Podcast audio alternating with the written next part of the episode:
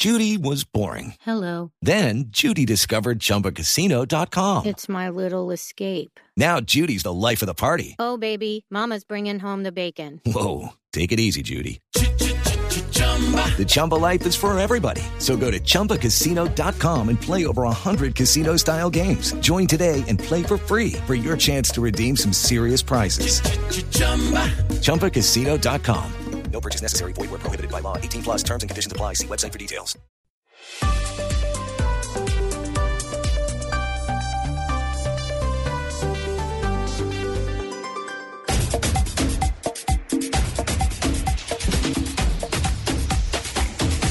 Blog Deportivo, el único show deportivo de la radio. Fútbol profesional colombiano. En la fecha 5 del fútbol profesional colombiano que arrancó con un eh, buen eh, juego en la capital de la República. ¿Le parece buen juego? ¿Le Eh, parece el buen juego? no, por el nombre de los equipos, ninguna pero, manera. pero ninguno Sí, sí, no, ¿le no parece fue, buen juego? no fue Sí, bueno. sí. Millonarios América anoche en el Campín de bueno. Bogotá. ¿Cómo? Va- El segundo tiempo fue bueno, a mí me gustó. sí. Le voy a- le- Fabio, le voy, a- le voy a decir que con, nombre, con ese, con ese nivel de juego de los dos equipos de ayer, con ese andar cansino, con esa eh, lentitud donde todo se hace predecible, nos sacuden en una Copa Libertadores desde la primera fase, desde el primer Este el encuentro. pan nuestro de desde el primer día, encuentro y, no- y el tema no pasa por eh, no pasa por los jugadores de fútbol, pasa por la eh, pésima planificación de un torneo que está obligando a los jugadores a un desgaste. Los técnicos no tienen tiempo de trabajar, los jugadores no tienen tiempo de recuperarse, nada de eso, nada de eso. No, pues, es que descansaron y ya me volvieron a arrancar. eh, No, pues eh, eh, digamos, pero tuvieron más, más tiempo unos que otros porque se También, fueron más temprano. Pero, pero le digo, partidos como el que, como el que planteó Dudamel frente a Independiente Santa Fe, que, eh, que se agolpó para jugar con los espacios, con el contraataque, lo vamos a ver seguido porque los equipos ya no van a proponer, no hay de, no hay, no hay propuesta de desgaste físico en procura de, sino que como no tengo fuerza, lo que hago es, me quedo aquí eh, apuntalado y al quedarme apuntalado lo que hago es especular y jugar con los errores del rival. Yo no sé si eh, usted usted cómo lo vio eh, Castel. No, a mí no me gustó el partido y, y contrario a lo que dice Fabio, especialmente en el segundo tiempo. porque, porque, pues, Eso, es, eso es lo bonito del fútbol, diría un gran filósofo. porque realmente después del gol de Millonarios Sí. se olvidó Millonarios de, de- de esa ambición con la que suele jugar y seguramente tiene mucho que ver con lo que tú acabas de decir, Javier, y con un caso especial en Millonarios que hay muchos lesionados, que ha estado disminuyendo Ah, sí. su alineación. Y es América que, bueno, digo, por cierto orgullo fue a buscar el empate, no le queda otra un al final, de- al final tuvo. pero pero con poco fútbol, con, sin claridad, sin imaginación. Ninguna ocasión clara de gol. Ninguna. Gol. No, y la, y la, de- y la que sacó Montero en el- eh, empezando el segundo tiempo, la El cabezazo. Bueno, una pelota quieta, vale. No también. digamos que ninguna, pocas, pero no, no Pero ninguna. Y un desborde cuando de antes ninguna. ninguna. Clara, clara para mí, eso ninguna. sería Sí, una. sí, lo uni- sí, lo sí. único cierto es que Millonarios es una cosa con McAllister y otra muy Ah, sí, claro. distinta. sin Lo, lo, de ayer, Cataño, por lo menos. lo de la, lo- yo yo no, no niego que haya tenido más mérito Millonarios si eso lo traducimos en eh, la estadística. ¿Qué dice la estadística en oportunidades de gol? ¿Qué dice la estadística en remates a la portería? Buscar ¿Qué la- dice rival, Exacto, eh, digamos que fue, fue más en ese sentido que, que el cuadro eh, América de Cali. Eh, pero en el contexto general del, del partido, los equipos con muchos, con muchos altibajos. Yo, yo sinceramente veo que el, el nivel en nada está beneficiando. Y creo que no es ni culpa de los jugadores ni culpa de los directores técnicos que tienen muy poco tiempo para trabajar. Es culpa del sistema del campeonato. jugando muy seguido. Jugó, y no- claro, jugó planificar. miércoles. Millonarios jugó miércoles, sábado, ayer miércoles, vuelve y juega el domingo, luego juega el viernes y luego tiene entre semana partido de Copa Libertadores. Y Entonces, se viene, y se viene no Nacional está fácil. Millonarios. La estadística dice eso. 57% de posesión de pelota para Millonarios, 43 para el América, 9 remates embajadores por 7 escarlatas, 3 de esos 9 remates de Millonarios a puerta, puerta, sí. y América solamente disparó una vez a portería. Que fue el del arranque del segundo tiempo. Que fue el del arranque del segundo tiempo. Bueno, pero la polémica está en este momento estribando en eh, el tanto conseguido por el conjunto de los millonarios, el gol de Castro desde anoche mismo estaban prendidas las redes, que está mal trazada la línea, que esto y que lo otro, que el fuera de lugar... Que, eh, el no, punto de eh, fuga geométrico para lanzar la, la, la línea. Ah, esa es otra teoría, esa no la había es escuchado, el punto de fuga Claro. geométrico. ¿En qué consiste? sí, que, que porque entonces cuando se traza la línea no se puede trazar en, en- en- en la imagen de televisión no se puede trazar paralela a las líneas de la cancha Hmm. porque como está en perspectiva hay un punto de fuga lejano que es el que marca la línea entonces la línea tiene que ir hacia Sí, ese punto de fuga lejano yo yo lo entiendo desde la geometría pero no una cancha mide 40, 60 no, metros de mucha ancho. milonga. Ahí no mucha Geométricamente milonga. podemos analizar que una escuadra tiene una figura de tres lados. Claro. Entonces, Sí. mirando la jugada en perspectiva, podemos analizar que la elongación del balón también es subsecuente con la velocidad Pero del está mismo. fuera de lugar o no está fuera y de esta lugar. vez podemos hacer un diagrama en el cual podemos trazar una línea perpendicular que nos deja en las mismas. Nos acabamos de dar cuenta. Nos acabamos de dar cuenta, nos dejan las mismas. Eh, se- eh, eh, esta, esta es la eterna discusión, eh, la eterna discusión que no acabará. Eh, eso depende por el lado que se mire. Yo estoy seguro que si esa jugada, bueno, además, además lo voy a decir por qué, porque, porque esa jugada ya se vio en una Copa América, una de- decisión de esas tan apretada. Eh, Ustedes recuerdan eh, el partido de Colombia eh, frente a Chile en la Copa América de. Brasil, Claro, ¿cierto? le pitaron fuera de juego a. Fuera de juego, sí. Y al- ento- al- Alexis Sánchez. a, eh, Alexis Sánchez. Entonces, claro, Claro. todos, y no había ninguna duda, todos decíamos, eso depende por donde, el, el, ángulo. el cristal por donde se mire. Claro. Se mire, es claro. el cristal por donde se mire. Todos decíamos, oiga, qué bien el bar, cómo nos salvamos, papá. Los Preciso. chilenos, qué mal el bar. Es que ahora, eh, si el jugador no le corta las uñas, entonces Eh, Ya está fuera de está- lugar, sí. fuera de lugar.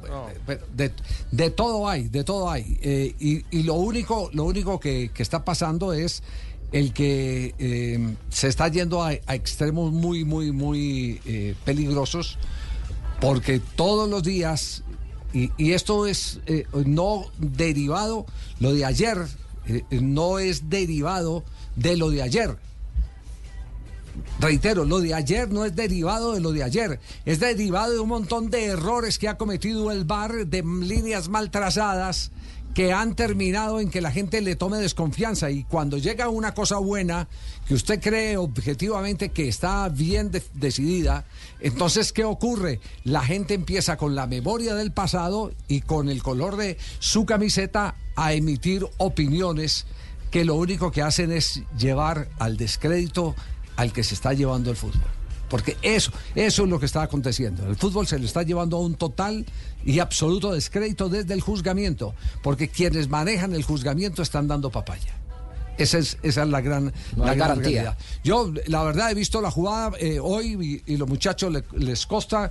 eh, me metí en, en uno de los monitores para poder apreciar la jugada, mirar por todos lados. Inclusive el otro jugador de América de Cali que se quedó enganchado, que creo que fue Barrios, el que Barrios. se quedó enganchado eh, sobre, Sobre el extremo de la cancha. Casi Eh, sobre la ese, línea. no, ese no era el hombre de, de la habilitación a, a Castro. El que lo habilitaba era el zaguero central. Era el zaguero central el que habilitaba a Castro. Paramos la Boca jugada Negra, el pie derecho de Boca El pie Negra. derecho de Boca Negra. Entonces la discusión empieza es que el pie derecho, pero es que miren el hombro de Castro, que es Claro, claro, muy- claro. todo muy complejo, todo muy complejo, pero, pero, Pero, eh, y además porque no tiene imágenes para que determinar con precisión la jugada. Por lo menos no la que vimos nosotros. O sea, no hay una imagen que te diga claramente, porque está, está como que de, de un lado, mirada como desde un costado, y no, no hay una imagen que pu- donde tú puedas. no, no, no, es que lo primero que tenemos que admitir es que la operación del bar en Colombia es pésima, es, es malísima. Exacto, es correcto. malísima. Es un, ne- es un Pocas negocio cámaras. muy jugoso por el que se paga mucha plata, pero si aprovechan eh, en la operación es de las cámaras de televisión Sí. que están para otra cosa.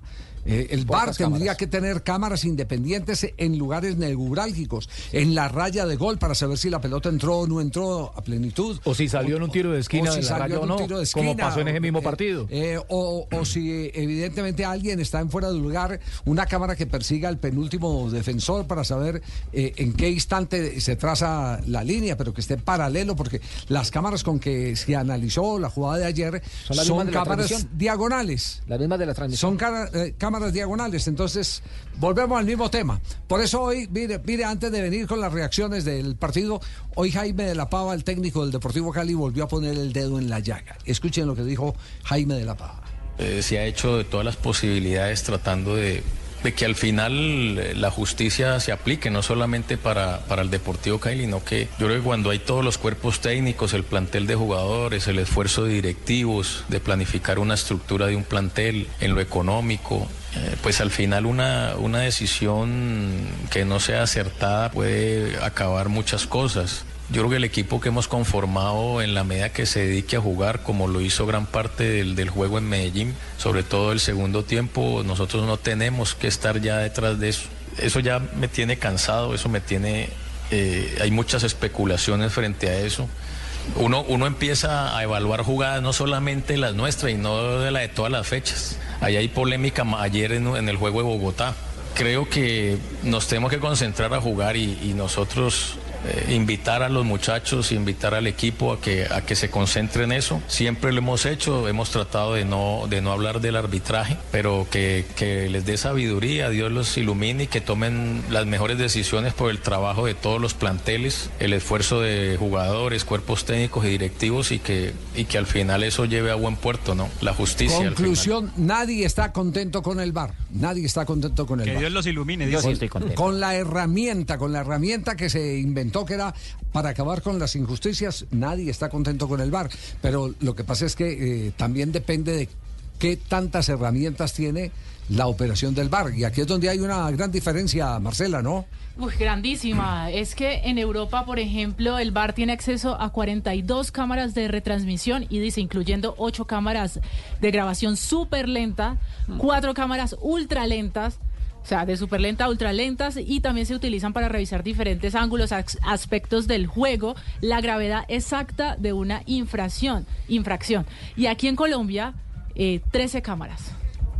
Eh, ¿Sabe cuál es el aporte? A ver, hoy, hoy la otra noticia, antes de ir con las voces de Millonarios y América de Cali y un poco de análisis del partido, la otra noticia es el que la tarjeta azul que fue aprobada, no, la tarjeta azul no ha sido aprobada. Lo primero que tenemos que decir es que no ha sido aprobada, que va a haber una reunión el 2 de marzo donde hay ocho personas que tomarán la decisión si la tarjeta azul para eh, expulsiones temporales se introduce al fútbol 11 porque ya esa tarjeta ha funcionado en otros deportes colectivos. Entre ellos el, el fútbol, fútbol sala. sala. Sí. el fútbol Sala. sala. Del cambio obligatorio Exactamente. En- entonces, eh, eh, hasta el 2 no se sabrá, pero en esa misma reunión del 2, en esa misma reunión del 2, se va a revisar la propuesta de que el árbitro del partido tenga una cámara incorporada para que esa cámara le permita también por el ángulo privilegiado que tiene en cualquier momento en, en el terreno de juego, le permita a ese árbitro revisar inclusive él mismo sus propias decisiones. Imágenes muy cerca. Eh, las, las imágenes eh, eh, Su primerísimo plano. que- Sí, exacto que pueden plano. que pueden incluso darle darle la oportunidad de, de, eh, sacar una conclusión mucho más cercana de la que le puede dar una cámara así tenga un super lente Claro. del bar entonces todo eso se va a definir el 2 de marzo ¿cómo se define? el 2 de marzo tiene que ser el 70% de la votación a favor de lo que se quiera modificar 70% Ojalá y no. deciden. ¿No le gusta la tarjeta azul? No, para No, nada. Bueno, ya vamos a estamos hablar. acabando con el fútbol. Bueno, eh, eh, creo que vamos a estar en, eh, en- en la misma línea y ahorita le doy las razones por las que yo tengo, no sé, aquí las podrá exponer eh, eh, todo el equipo de, de- de Blog Deportivo. Eh, pero lo de la cámara del árbitro me parece maravilloso. Ah, sí, sí. me, Sí, pare- porque me incluso- parece maravilloso incluso lo de la árbitro cámara del estar mirando árbitro. para otro lado y la cámara le está apuntando para el otro. De, Tiene otra de visión. pronto, claro, seguro, seguro que sí. Tiene otra Él- visión. él podrá mirar, podrá mirar. No sé en qué parte le pondrán la cámara, a lo mejor se le pone unas gafas con cámara o, o- Bueno, o la o pone, pecho. o la pone en, en el, pecho, un Pechera, sí. botón o algo, o algo eh, similar. Esa, esas son las modificaciones, las por lo menos con más expectativa, que se están esperando para el día 2 de marzo cuando se reúnen los cuatro de siempre que integraron la famosa International Board, Inglaterra, Gales, Escocia e Irlanda. Y los cuatro de FIFA. Y tiene que ser el 70%. Si no se cumple con el 70%, no hay aprobación. Ese eh, tema eh, también tiene otras cosas, porque está hoy, yo- entré esta mañana a la página de la FIFA, y en la página de la FIFA hay eh, algunas, hay algunas reacciones algunas reacciones en la Cámara de la FIFA. A, ver, aquí, aquí eh, me ha llegado. Eh, algunas reacciones sobre el tema VAR. Discusiones, hay un punto que es discusiones y ensayos y actualizaciones. Y eh, hay una revisión al tema VAR. ¿De qué profundidad? No lo sabemos. A lo mejor van a incorporar eh, nuevas, nuevas eh, eh, modalidades de apoyo que le permitan a esa herramienta seguir cumpliendo con el objetivo principal, que era el de que no pasaran impunes algunas jugadas que se decidieron por equivocaciones humanas, decidieron dar títulos como por ejemplo el gol con la mano de Diego Maradona. Thierry Henry, ¿de acuerdo? Exactamente, el Diego que, que le permitió llegar a la final. Claro. Se abrió el marcador, después hizo un golazo espectacular. Lo de Thierry Henry, la mano de Thierry Henry y, y cosas eh, similares. Bueno, dice, dice eh, el punto C dice eh, prórroga juicio 2023, eh, eh, anuncio arbitral de decisiones relacionadas con el VAR. Heridas en cabeza, asuntos eh, financieros y otro tipo de eh, deliberaciones que se tendrán. Bueno, los, los, au- los ya hay ya hay una buena noticia. El audio del bar de anoche ya está revelado. Ah, el audio del bar de anoche. Bueno, el de anoche. ¿Por qué el de anoche sí y el de Roldán con eh, Superliga, no nada final. no aparece el de Roldán? ¿Ah? Superliga. ¿Por qué, por qué el de Roldán no aparece? ¿Ah? Bueno. Porque es selectivo. Bueno, sí, es selectivo, es ¿Por qué selectivo. es selectivo? Porque es selectivo si en todos los partidos hablan. No hay ningún bar que se quede callado. Entonces, si en todos los partidos hablan, en todos quedan Todo se grabados, graba. todos se pueden publicar. No, no, ya le voy a contar lo que está pasando en este momento en España, porque hay una denuncia gravísima contra Medina Cantalejo que tiene que ver también con la manipulación del bar. La herramienta se hizo, pero los tramposos se inventaron la, La manera, manipulan. la manera exactamente de, de- de, eh, amañar eh, las decisiones, ocultando, porque de eso están eh, acusando a Medina Cantalejo, ocultando videos que pueden ser evidencia. Hay un club que está empujando todo eso porque considera que es al que más han sancionado, que es el Real Madrid. Pero estaremos hablando de eso porque ahora vamos a escuchar la eh, grabación de lo que aconteció anoche en el Campín, la revelación bar de el tanto conseguido por Millonarios en su triunfo frente a América de Cali.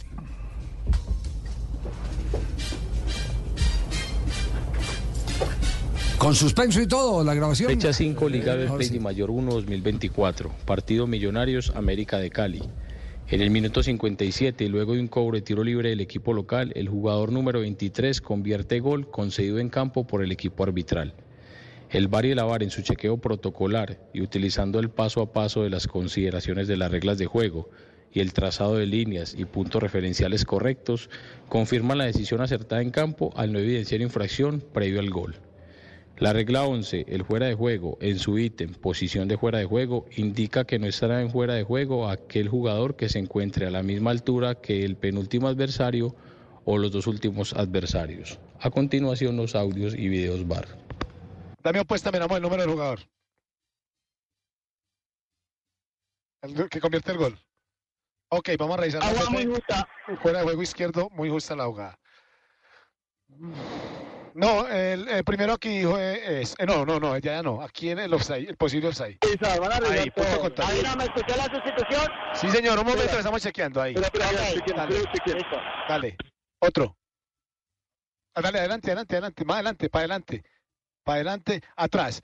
Cuando este jugador cabecea el 4, ¿dónde está el 11? Vamos a revisar todo, ni siquiera. Duarte, por cabeza cuando la hagamos. Ahí, listo, dale, vamos. Vale, Cuando vamos para adelante. Si cabina permite. Ese está habilitado. Cuando el jugador se entra, el otro, ahí vamos. Eh, tenemos que confirmar y lo hacemos. Dale, dale, dale, dale. La puede realizar, la puede realizar. Ahí, punto de contacto cuando cabecea el jugador azul. 29 por el 7. 29 por 7. Dame una detrás de arco derecho. Ahí está bien. Dame una detrás de arco izquierdo, la mini, para mirar punto de contacto. No, nada, están revisando todo. Detrás. No, no se ve nada, en campo no se ve nada. Dale. Ah, no, está sincronizada. Ok, dale. Punto de contacto. ¿Qué número es? Adelante. 12? Atrás.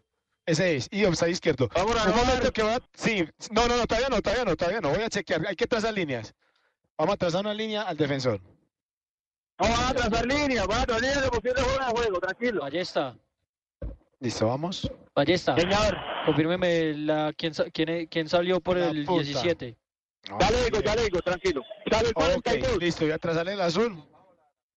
¿Sí o no? Listo, ahí está bien. Y vamos a trazarle un al hombro del jugador eh, azul. No sé si de pronto tengamos que triangular ahí. ¿Ya cogiste el tiempo? Sí. ¿Quién sale? Salió, escúcheme, salió No, el no, 7. no, no, vamos a Ingresó el otra. 29. Está revisando posible juego del lugar. Salió el 42. Ingresó el 29. Vamos a trazar la otra. Posible juego de juego. Hay dos jugadas del centro y del cabezazo, pero Voy a si de acuerdo porque está fina, están trazando líneas. Listo, ok. Entonces vamos a trazar una sola línea y darle a la izquierda esa. Una a la izquierda, otra a la izquierda, otra, otra, otra, una a la derecha. Ok, está perfecto. Listo, em- está habilitado el jugador. ¿Estamos de acuerdo? Claro, habilitado, sí. A cromar. Chequeo completo, Jorge. Confirmo gol número 23. Chequeo completo. Ok. Hemos- Agradecemos gentilmente a la Comisión Arbitral de la Federación Colombiana de Fútbol que Muy nos ha hecho llegar, eh, gracias a, a la importancia del asunto, eh, el diálogo entre los eh, responsables del arbitraje en la cancha y en la cabina. Muy amable, muchas gracias. Pero les eh, invocamos eh, el espíritu de transparencia para que de aquí en adelante sean todos, absolutamente todos los diálogos de jugadas dudosas, por bajo perfil que tenga el árbitro o por muy encopetado que sea. Leyes para todos. Para todos. Es decir, que no sea, como dijo J, selectivo, que esto no sea un tema selectivo. No sé, no sé si, si, si, si queda. Porque más lados grises quedan, Javier. Más lados Sí, grises claro, quedan. claro. Si es selectivo es peor. selectivo- si es Claro. selectivo empieza a preguntar uno por qué a este equipo Sí. no, por qué a este árbitro no, A por este qué claro. no. Y empiezan una cantidad de preguntas que no son necesarias, pero, pero si los mandaran todos. Bueno, te- evacuado, chuleado este tema y ya vamos a hacer después de comerciales una consideración eh, que es la consideración de los aspectos más importantes del partido eh, que le gustó, le fascinó a Tibaquirá No, no, no, y le encantó que es a un partido de no. Exacto, ¿El partido le gustó? Les encantó a los dos. el partido más malo que fascinó. No, no me- no me- ¿A quién? ¿A quién? A Tibaquirá. No, no, no, no, no me quedó porque estaba Javier acá, pero el partido fue malo. Pero es un partido que antes llamaba mucho la atención. En la vitrina era muy vendible. Apunte ahí, Millonarios apunte América. ahí, apunte ahí, mi Ese partido no, los rivales eran los que llamaban la atención. Ese partido no. Estas No. gotas- estas Es con- eh, o sea, si usted dice, si usted dice Millonarios América, eso antes se presentaba con promoción, era la Sí. super, arrancaba dos horas rivales, antes, era una super rivales. transmisión. Entonces uno, uno venía y decía, arrancando el programa, entonces uno venía y decía, estuvieron por debajo de la expectativa. ¿verdad? No, porque- partidazo. Sí, no. No, no, y, porque- Fabio, y, y Fabio. Haciendo en la segunda. No, muy bueno ese segundo tiempo. No, no, no. No, no no en la bolsa los del bar. Aquí está, sí, señor. Camelo. No le puedo bajar la caña al producto Señor que Juan Pablo, eh, señor Juan Pablo Tibaquirá, señor, eh, señor Fabio Poveda. En la ciudad de Barranquilla, Sí. les habla el doctor Ópticamelo. Apunten, por favor, estas gotas para que vean mejor los partidos. Quítalo bolsón, 500 gramos. Ah, Fabito. Quítalo bolsón. Esa es una, sí. una de las gotas que estamos Es de fácil para que adquisición, usted ¿no? Tenga Sí. el ojo más. Yo quiero que en el gotas. Eh, también, no, ya Sí. esas sí las mandamos a probar. bueno, muy bien. Eh, Ubicatex compuesto también puede ser. eh, Ubicatex. Fabito, Ubicatex compuesto. y al árbitro, a los, a los del bar, les vamos a dar indignador solución. Indignador. Indignador solución. Sí, señor, es algo que, que algo, algo que estamos también planteando. A nosotros sí nos gusta que el bar siga, Javier, porque nosotros Sí. que seguimos Facturando. experimentando este tipo de, de medicamentos. Recuerde que nosotros en la mañana somos optómetras y por la tarde somos urólogos. Tratamos todo tipo de ojos. Nacional Bueno, nos vamos con los ecos del partido en este jueves del técnico. ¿Cómo presentó la victoria de Millonarios eh, Alberto Gamero? Alberto Gamero, Javier, la describe de la siguiente manera. Hable por El este, equipo, mijito. Alberto Gamero la describe de la siguiente manera.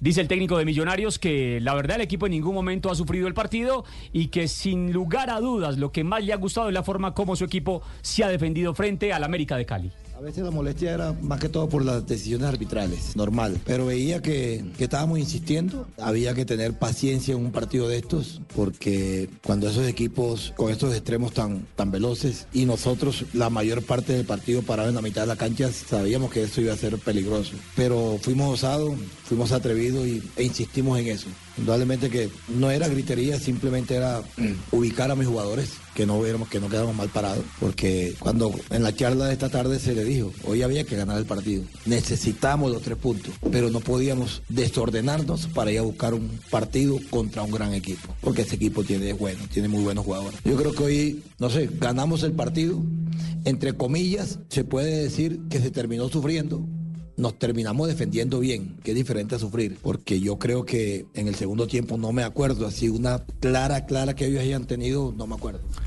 Ya, y, ahí hay un punto importante, Castel. Eh, nos terminamos defendiendo bien. Eh, de pronto no mucha gente eh, puede detectar qué fue lo que quiso hacer con la salida de Ruiz y, y- y la eh, llegada de, del De otro Steven volante Vega. de, de Steven Vega. Lo que, hizo, lo que hizo fue mantener a Steven Vega con Giraldo delante de la línea de cuatro y tirar arriba en la posición de Ruiz a mm, Larry. eh, Larry, Larry Vázquez. pero, pero a Larry, eh, porque mucha gente dice, oiga, pero usted cómo va a cambiar ese enganche por, por eh, que es Ruiz por, por, por Larry. Larry te puede hacer un trabajo de ataque importante porque es un jugador claro. Pero la misión de Larry, y creo que ahí fue donde le pegó al puntico a Alberto Gamero en la visión de- del partido. A lo mejor uno habla con él y, dice que buscó otra cosa, pero por lo menos lo que nosotros vimos y lo que eh, resultó efectivo es que Larry se puso por delante de Rivera, que había ingresado y era el que había tomado la manija de América de Cali desde atrás. Cuando pone a Larry para que esté de frente con Rivera, para que Rivera ya no tenga la comodidad de armar, de montar el juego de América de Cali, fue cuando Millonarios dejó de sufrir tanto porque hubo un momento en que sí parecía que se iba a resquebrajar el equipo eh, embajador eh, Castel. Claro, y no es lo mismo ponerle de frente a, alguien que venga desde a organizar el juego del rival, a Ruiz, que a Larry Vázquez. Está, está claras las diferencias en cuanto a la actitud defensiva, a, estar más atento, a tener hasta mayor voluntad para eh, este, cumplir esa tarea. A partir de ahí yo creo que hubo, un buen trabajo. Ahora, eh, estoy coincido con Gamero cuando dice que no sufrieron. Realmente no sufrió el partido. Aún en el, después del gol, que retrocedió un poco más Millonarios y que avanzó, y una cosa es avanzar y otra cosa es atacar bien, como, como el América. Ahora, el- en el América eh, eh, eh, tuvo que sacar a Cardona y a Quiñones, que son los dos jugadores llamados a generar más fútbol, porque ayer jugaron mal. Sí, pero, Entonces, pero sí. déjeme, vamos paso a paso, eh, profesor Castel, vamos paso a paso, porque Gamero se siguió refiriendo en la rueda de prensa a lo conseguido por Millonarios. Y en la segunda, Javier, el técnico de Millonarios, a ver, no salió molesto con el arbitraje, ni más faltaba, pero sí hizo un par de reparos ante algunas decisiones tomadas. Bueno, sí, porque es que una, anteriormente eh, hubo una jugada que nos pitaron fuera de lugar a nosotros sin esperar el VAR. Yo le manifesté, ¿por qué en esta jugada, si ustedes saben que fuera de lugar, por qué esperan el VAR? Fue un- una cosa por otra, ¿entiendes? Porque si ya eh, eh, se habían dado cuenta que era fuera de lugar o que el balón haya salido, no sé, esperaron que hicieran el gol porque muchos de, mis jugadores se quedaron parados. Entonces le, manifesté que por qué también no hubo en un fuera de lugar que me nos pitaron a nosotros y, y que podía después revisar el VAR. Eso fue lo, uni- la única, lo único que le bueno. Creo, creo que no está, que, que Gamero no está integrado con el protocolo del bar, lo digo Claro. con todo respeto, eh, por el técnico de Millonarios y, y no sé qué tipo de, de- de fuente nutritiva tenga el interior del club en materia de eh, Reglamento. de reglamento y, y de especialmente del protocolo del bar. El juez de línea no está autorizado, si tiene en ese momento la duda de que la pelota no ha salido, no está autorizado para levantar la bandera. No está, tiene, tiene que esperar que la jugada termine. Después, en medio de la duda, puede levantar eh, la bandera Protocolo. para que entre el bar, Claro. para que revise, porque para que cosas, revise el bar. La ¿Cierto? jugada, la, la jugada fue en el lado contrario, allá en el lado opuesto Claro. a donde estaba el juez de línea. Y entonces por, por distancia pudo, mejor era esperar. A ver si Pero era- otra cosa se ve que en, segundo, en el primer, en el- la- cuando cae la bola todavía alcanza Todavía. a pisar la, Pero la- raya, pero y- el segundo sí ya Y pica Gamero afuera. di- dijo algo que no le debe ocurrir a ningún equipo, menos equipo profesional. No, mis jugadores se quedaron parados. Y, y fue verdad. En la duda, en medio de la duda, seguramente ellos no tenían duda porque vieron, estaban cerca, que la pelota había salido, pero hasta que no pita el árbitro no, no se abandona la jugada. Es lo que nos enseñan desde, desde peladito. Pero total, ¿qué tal que no hubiera VAR? Si no hubiera VAR, listo. Sigue la jugada, jugada Gol y de es- y Valencia. quedan Gol. cocinados. Claro. Y Claro. quedan cocinados. Bueno, esas las reflexiones de Gamero. Por el lado de América de Cali, ¿cuáles son las re- las re- reacciones del técnico eh, Farías sobre esta nueva derrota de los Diablos Rojos? Bueno, vamos a escuchar dos respuestas. En la primera asume la responsabilidad de lo que fue eh, eh, la derrota y bueno, hace un análisis general de lo de por qué América perdió el partido. Jugar contra un rival que es considerado por todos el mejor del fútbol colombiano y, hacer un buen partido es alentador, pero queda el sabor amargo que se nos va en, en una pelota y lo que uno hoy dice está bien, ganó Millonarios, nada que discutir, pero ese es el corto plazo, cuando uno puede ver el juego infinito más hacia adelante, el largo plazo, uno dice, bueno, competimos en Bogotá contra Millonarios de esta manera y usted está diciendo que tuvimos esas oportunidades de gol en el primer tiempo, se nos anula un gol, antes de esa jugada pasó la pelota frente al arco y no, no la pudimos empujar. Nos faltó eh, eso porque, bueno, un partido con un rival de la talla que fue muy táctico, que también nos respetó y que nosotros por muchos momentos también tuvimos la pelota y, y generamos lo nuestro. Sin embargo, nos quedamos con las manos vacías y eso no, no, no tiene cuestionamiento desde el punto de vista de excusa. No, no hay excusa, perdimos los tres puntos, es responsabilidad mía, pero sí me quedo con la sensación de lo que veo de cara a futuro. Es un equipo que va a ser bravo internacionalmente y yo sé lo que puede mejorar, yo sé lo que puede crecer este equipo. La noticia del momento en Blue Radio. 2.34 minutos, Javier, gracias por este espacio en el blog deportivo. Seguimos paso a paso lo que ocurre hace cerca de una hora y 30 minutos. Está bloqueado completamente el Palacio de Justicia de Colombia por manifestantes inconformes con la decisión de la Corte Suprema de Justicia de no elegir fiscal general de la Nación. Los integrantes de lo que antes se llamaba ESMAD le sugirieron, le preguntaron al presidente de la Corte, Gerson Chaverra, si estaría dispuesto o si estaría apoyando una eventual intervención de ese grupo de la policía para dispersar a los manifestantes que hasta ahora no permiten ni el ingreso ni la salida ni de personas ni de objetos del Palacio de Justicia. Y la Corte Suprema negó ese, esa autorización por ahora diciendo que espera una solución pacífica para evitar enfrentamientos y disturbios en el centro de Bogotá. También hemos conocido hace minutos que el general William René Salamanca, director de la Policía de Colombia, ya se puso en contacto con el presidente de la Corte Suprema, Gerson Chaverra, y va a esta hora dirigiéndose al Palacio de Justicia, el general Salamanca, para ponerse al frente de esta difícil situación que se presenta, repito, desde hace más de una hora y 30 minutos. Damián Landines, ¿qué sabemos a esta hora del pronunciamiento que prepara la Corte Suprema de Justicia? Ricardo, sí señor, pues eh, nos han comentado desde, desde el alto tribunal que en los próximos minutos se va a preparar un nuevo pronunciamiento frente a la situación actual, como usted lo decía.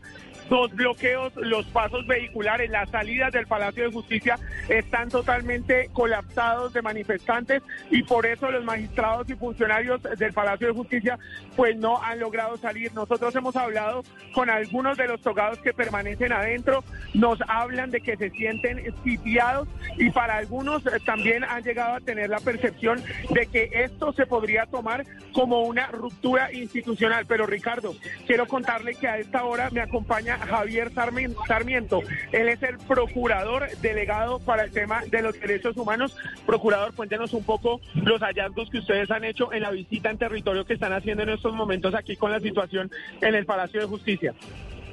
Bueno, muy buenas eh, tardes, un cordial saludo. Siguiendo instrucciones de la señora Procuradora General de la Nación, estamos aquí en la calle 12 con eh, carrera octava realizando una verificación ocular de lo que está ocurriendo. En este momento vemos principalmente dos concentraciones, una sobre la calle 12 frente a la entrada peatonal de la Corte y la segunda frente al parqueadero, que es el que impide la salida de los magistrados eh, y funcionarios de las diferentes cortes y en especial de la Corte Suprema de Justicia y hacemos un llamado primero a la ciudadanía que está ejerciendo el derecho a la protesta a hacerlo con calma, no agresiones a funcionarios. Ya tenemos el reporte de un funcionario de la Corte Suprema de Justicia, una mujer que fue agredida. Esto fue reportado en el puesto de mando unificado y que les permitan salir. Esa es la petición principal de todos los magistrados y que se les garantice su vida e integridad personal.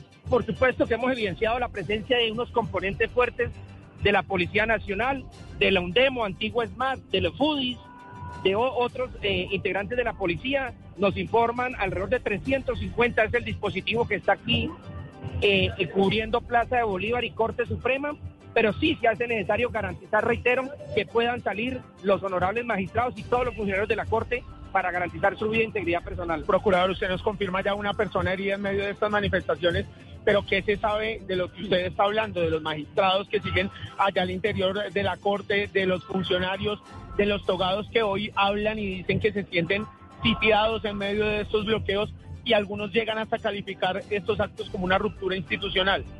Bueno, hemos sido informados efectivamente que existe temor, zozobra. La señora Procuradora General de la Nación ha tenido interlocución permanente con los magistrados, con los presidentes de las Cortes y, llama la atención que como en otras oportunidades ocurrían con las marchas, no se ha cerrado el, el acceso al perímetro de las Cortes, lo que permitió esas, esas agresiones y ese intento de ingresar de manera violenta en horas de la mañana a la Corte Suprema de Justicia. Por eso reiteramos el llamado a las personas que están ejerciendo su derecho a la protesta social que lo hagan de manera pacífica y así evitar incidentes de toda naturaleza, tanto como con unos como con otros. Quisiera terminar preguntándole por los que siguen adentro del Palacio, cuál va a ser este trabajo, la intervención de la Procuraduría para también ayudar, apoyar a que puedan salir finalmente. Como Ministerio Público estamos aquí haciendo seguimiento. De igual manera, hay presencia de eh, la Defensoría del Pueblo, la Personería de Bogotá y en conjunto trataremos de buscar esa mediación para permitir la salida pacífica y tranquila de los funcionarios y que, reitero, los manifestantes lo hagan de manera pacífica. Gracias, procurador. Ricardo, allí estábamos escuchando al eh, procurador delegado para derechos humanos, Javier Sarmiento, ha recibido la instrucción de la procuradora general Margarita Cabello de que se apropie de la situación que está ocurriendo acá. Por eso está en territorio, como ustedes lo escuchaban, pues verificando también la situación humanitaria tanto de los manifestantes como de la fuerza pública y de los funcionarios que a esta hora siguen al interior del Palacio de Justicia, porque como Damián, les hemos estado... Damián. Sí, señor. ¿Sigue bloqueado el palacio completamente en las tres salidas? ¿En la calle 12, en la carrera octava y por la Plaza de Bolívar? Eh, Ricardo, es que es importante contarle a los oyentes que en estos momentos en el Palacio de Justicia se están haciendo unas obras de renovación. Entonces, por ejemplo, el ingreso que hay sobre la calle 12, no hay ingreso ni salida peatonal, Sí. porque justo allí se están llevando a cabo las obras. Entonces, uno de las salidas o de los accesos serían Sí. los ingresos vehiculares. Y en estos momentos, el acceso vehicular de la carrera octava y el acceso vehicular de la calle 12 se encuentran completamente cerrados. Mire, pero- decir, pero, los Damián. funcionarios siguen bloqueados. Le agrego, Damián, también está bloqueado el- en la entrada por la Plaza de Bolívar. Un magistrado de la Sala Civil de la Corte intentó salir a pie y fue recibido con piedras, con eh, objetos contundentes por parte de los manifestantes y tuvo que regresar al Palacio de Justicia. Esa es la gravedad de lo que está ocurriendo hasta ahora en pleno corazón de Bogotá, a lo que se refirió hace minutos el ministro de Defensa, Iván Velázquez, diciendo que la policía está coordinando plenamente con el presidente de la Corte Suprema la seguridad del Palacio de Justicia. Respecto de la seguridad para la Corte Suprema de Justicia, la Policía Nacional tiene dispuesta la seguridad necesaria. Además, hemos estado en contacto permanente con el presidente de la Corte Suprema de Justicia. Estamos atentos a cualquier situación que, que se presente. 2.41 minutos. Sigo con Valentina Herrera en minutos. Damián, ¿en cuánto tiempo se espera el comunicado de la Corte Suprema de Justicia? Ya regresamos con Damián Landines, que está en plena situación difícil a esta hora en el Palacio de Justicia. Eh, Valentina, eh, tenemos una persona atacada, lesionada, dice el procurador Javier Sarmiento en este diálogo con Damián Landines mientras vemos las imágenes a esta hora de lo que está ocurriendo en el Palacio.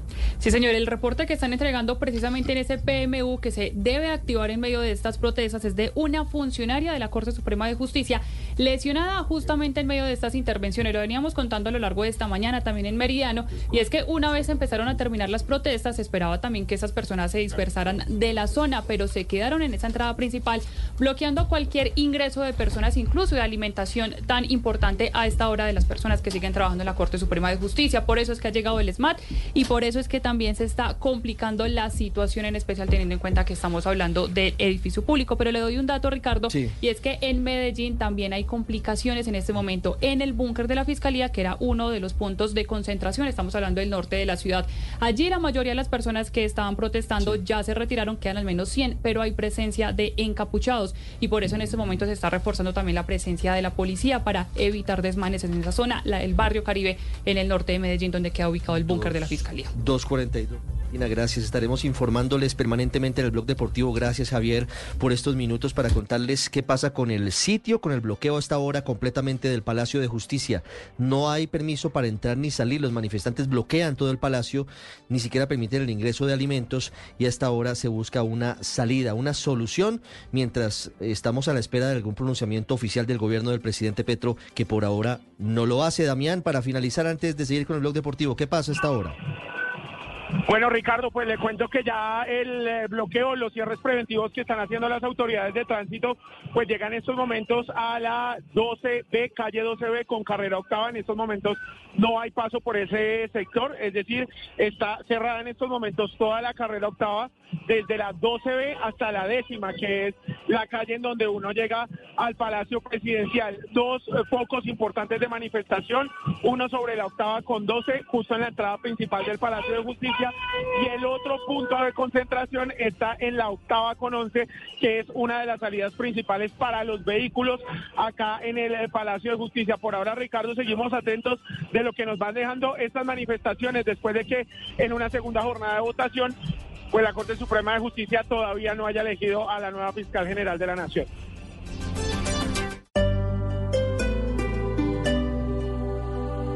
Bueno, muy bien, vamos eh, rápidamente con resultados de la jornada número 5 que ha arrancado en el fútbol colombiano.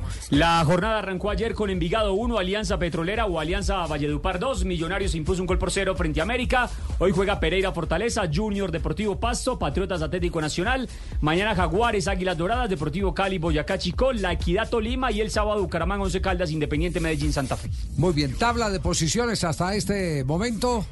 La tabla de posiciones tiene al Junior con 10 puntos en la Esa cima, el vaina. segundo es el Tolima con 9, Sí, 8 señor. puntos, tercero Millonarios, cuarto Atlético Nacional con 7, Bien, quinto vamos. Fortaleza con 7, sexto Bucaramanga con 7, octavo Águilas con 7 puntos, el octavo es el América con 6 puntos, noveno Santa Fe con ¿Y eso? 6, décimo La Equidad con 6, Independiente Medellín décimo primero con 6, en la posición 2 el Cali con 5, 5 puntos y posición 13 para el 11 Caldas, en la posición 14 Jaguares con 5 puntos, 15 Envigado con 15, 16 Alianza con 5, 17 Deportivo Pereira con 4, el antepenúltimo es el Pasto con 4, el penúltimo es el Boyacá Chico con 1 y cierra la tabla Patriotas con tan solo un punto. Eh, Millonario juega otra vez el fin de semana. domingo. Juega el domingo. América de Cali eh, eh, también fin de semana, no creo que no.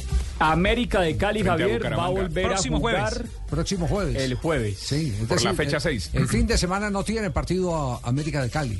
Pero esta fecha, lo que pasa es que la fecha 6 arranca el viernes, el domingo corrección y se extiende hasta el jueves. Bueno, ahí tienen pues Es eso, cerraría esa fecha, la Eso es lo que ha ocurrido en la jornada. Oiga, para, para que eh, se den cuenta de cómo eh, los eh, tramposos eh, siguen, eh, ¿cómo, cómo es que dice el dicho? Echa la ley. Echa la trampa. Echa la trampa. Echa la trampa, ¿cierto?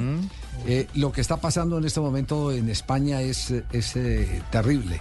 Les decía que Medina Cantalejo ha sido eh, denunciado, eh, quien fuera uno de los mejores árbitros. Me encontré un artículo de un periódico que se llama eldebate.com. Y entonces dice, denuncian a Medina Cantalejo por supuesta manipulación de imágenes del VAR para perjudicar al Real Madrid. También se pide que se investigue a los colegiados Carlos Clos y Santiago Jaime Látere. Y el desarrollo de la noticia dice el presidente del Comité Técnico de Árbitros, Luis Medina Cantalejo, ha sido denunciado por manipular imágenes del VAR, según la denuncia a la que ha tenido acceso el debate, que es el medio que lo está en este momento publicando, se le acusa de ocultación de pruebas para perjudicar al Real Madrid. Además de Medina Cantalejo, también se acusa a los colegiados Carlos Clos Gómez y Santiago Jaime Latre. En concreto, se pide que se les investigue por una posible comisión de delito de organización criminal y corrupción en los negocios. En primer lugar, se señala que eh, cuenta con una sala anexa, secreta, paralela a la sala eh, bar eh, que se denomina a la sala BOR, que es la que se denomina sala de operaciones. Según la denuncia, desde este emplazamiento se dan instrucciones al bar y a la bar en jugadas dudosas y en contra de eh, lo dispuesto en los protocolos establecidos por la Internacional Fútbol Asociación eh, BOAR, la IFAF una asociación internacional conformada por la FIFA y las cuatro asociaciones del fútbol del Reino Unido. Cuando juega el Real Madrid se escoge con inusitada frecuencia el fotograma adecuado que siempre le perjudique, independientemente del árbitro, asistente, video y ayudante que estén designados para ese partido. Se subraya en la exposición de los hechos, es decir, quien está haciendo la denuncia porque en algún momento tuvo que ver con la operación. Y agrega, y esto ya para que ustedes sepan que, que este tema del, bar eh, se ha corrompido en muchas partes, esta sala se encuentra dirigida por un cargo denominado director de operaciones.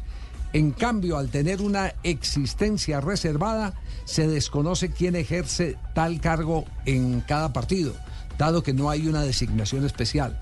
En la denuncia se especifica que el sujeto que ejerce esa responsabilidad está en contacto telefónico, por un lado con los colegiados VAR y AVAR de la sala contigua y por el otro con el responsable de la Comisión Técnica Arbitral, Carlos Gómez Clos. De la misma manera se especifica que estas conversaciones no pueden ser grabadas. Esta es la denuncia que están haciendo sobre el tema del VAR en España. Ustedes recuerdan recientemente que a Castrilli lo boletearon, que era el instructor arbitral eh, de la Federación Chilena de Fútbol, porque llamó a un árbitro a darle instrucción a decirle anule ese gol, esto y lo otro, por encima de, de- de la sala VAR. Y ustedes recuerdan que aquí en Colombia ha habido fotos de personas extrañas en la sala bar. Sí. Algún día Que ingresan alguien, celulares y todo. algún día alguien se va a atrever a eh, Revelar, publicar, a denunciar. Pero a esto eh, hay que eh, ponerle todas las miradas porque son muchos los intereses. La gente cree que solo los intereses de los equipos de fútbol. No hay intereses multimillonarios que tienen que ver con las apuestas clandestinas. Dos de la tarde, 53 minutos. Nos vamos a las frases que han hecho noticia. Estamos a esta hora acá en Blog Deportivo, en Blue Radio. Iniciamos con las frases que son noticia. José Lana, entrenador de la selección España Sub-19, dice, Pau Cubarsi es un chaval que no le afecta ni el entorno ni el nivel del rival. No se asusta con nada. Y habló de codirector de deportivo del Barcelona acerca de la posible llegada de Mbappé al equipo. Sería un error vender a Araujo y a Dijon para atraer a Mbappé. Raquel Gallote Grande, Blog Deportivo. Javier Tebas, presidente de la Liga de España. La liga está empezando a tomar acciones contra los videos del Real Madrid TV. Esto porque el Club Blanco ataca el arbitraje por medio de esta plataforma. Arturo Vidal, jugador chileno, dijo, hablé con Riquelme muchas veces y estuve cerca de Boca, pero mi objetivo era volver a Colo Colo. Creo que mi decisión hubiese sido América en caso de no existir Colo Colo. Eso. Y esto lo dijo Alexander Seferín, presidente de la UEFA. Los que fomentan la Superliga pretenden ser los salvadores y en realidad están cavando tumbas. Alexander Zverev, el tenista alemán, dice, estoy muy ilusionado por volver a la Lever Cup. La atmósfera siempre es eléctrica y el hecho de que se juegue en Alemania es una experiencia que tengo que vivir una vez en la vida. Y les tengo frase espectacular. Esteban Ocon, piloto de Alpine de Fórmula 1, Sainz en su gran piloto y Hamilton es un piloto fantástico. A propósito, el próximo marzo arranca la gran, gran carpa de la velocidad. Eso, Richie. Tan pronto. Ahora sí, frase de Nasser Al-Khelaifi, presidente del PSG, dice, es demasiado fácil decir ahora que el estadio ya no está en la venta. Sabemos lo que queremos, perdimos años intentando comprar el Parque de los Príncipes, ya se acabó y queremos irnos del estadio, ahora el magnate va por construir un estadio a las afueras de París. Los protagonistas del Super Bowl, Alfredo Gutiérrez Urías, que es el tackle mexicano que juega para los San Francisco 49ers, dijo lo siguiente, se viene una de las semanas más especiales de mi vida, es lo que he venido trabajando. Primero quería llegar a la NFL y nunca pensé estar en el Super Bowl. Miguel Ángel Sánchez, Michel, técnico del Girona, ha manifestado sería un sueño lograr el liderato en el Santiago Bernabéu. ¿Cuándo juegan? Y Alexander- ¿Juegan este fin de semana o qué? Este fin de semana, Sí. Javier. Sí, señor. Ah, semana. Y Alexander Usyk, el campeón mundial del peso pesado ucraniano, campeón de la OMB, AMB y de la FIP, dijo lo siguiente, no estuve con mi mujer cuando dio a luz. Esto porque ha venido entrenándose Claro. fuertemente para la Está pelea trabajando. con Tyson Fury el próximo 18 de mayo. Buenas tardes. Profesor, ¿cómo está? Hola, bueno, ¿por qué traes hoy? Hola. Profesor, vamos a encender el marinómetro. Bien. y la Ayer estuviste de filo, vamos a ver hoy, hola. A ver. Ironía. Fue aquella vez que me golpearon con una enciclopedia y perdí el conocimiento. Está bien, está bien. Sí, claro. Sí, claro. Primero Quedó bien, las quedó- damas, Marino. Hola, quedó viendo Marcela. estrellitas. A ver, no, no, es que, a ver, seis. Bien. No, Qué yo le pongo nueve. Claro. Nueve. Claro. Seis al Está revés. muy irónica. Marce. Claro. ¿Tiene algo bueno, Yo Marino? tengo, claro. A ver. Tengo muchas cosas buenas. ¿no? A ver, Marcela. Si no has encontrado el amor de tu vida, no te desanimes. Hasta los que están casados siguen buscándola. Por lo menos así lo veo yo, ¿no? Esta te gusta más, ¿cierto, Marcela? Esa, esa. Qué horror.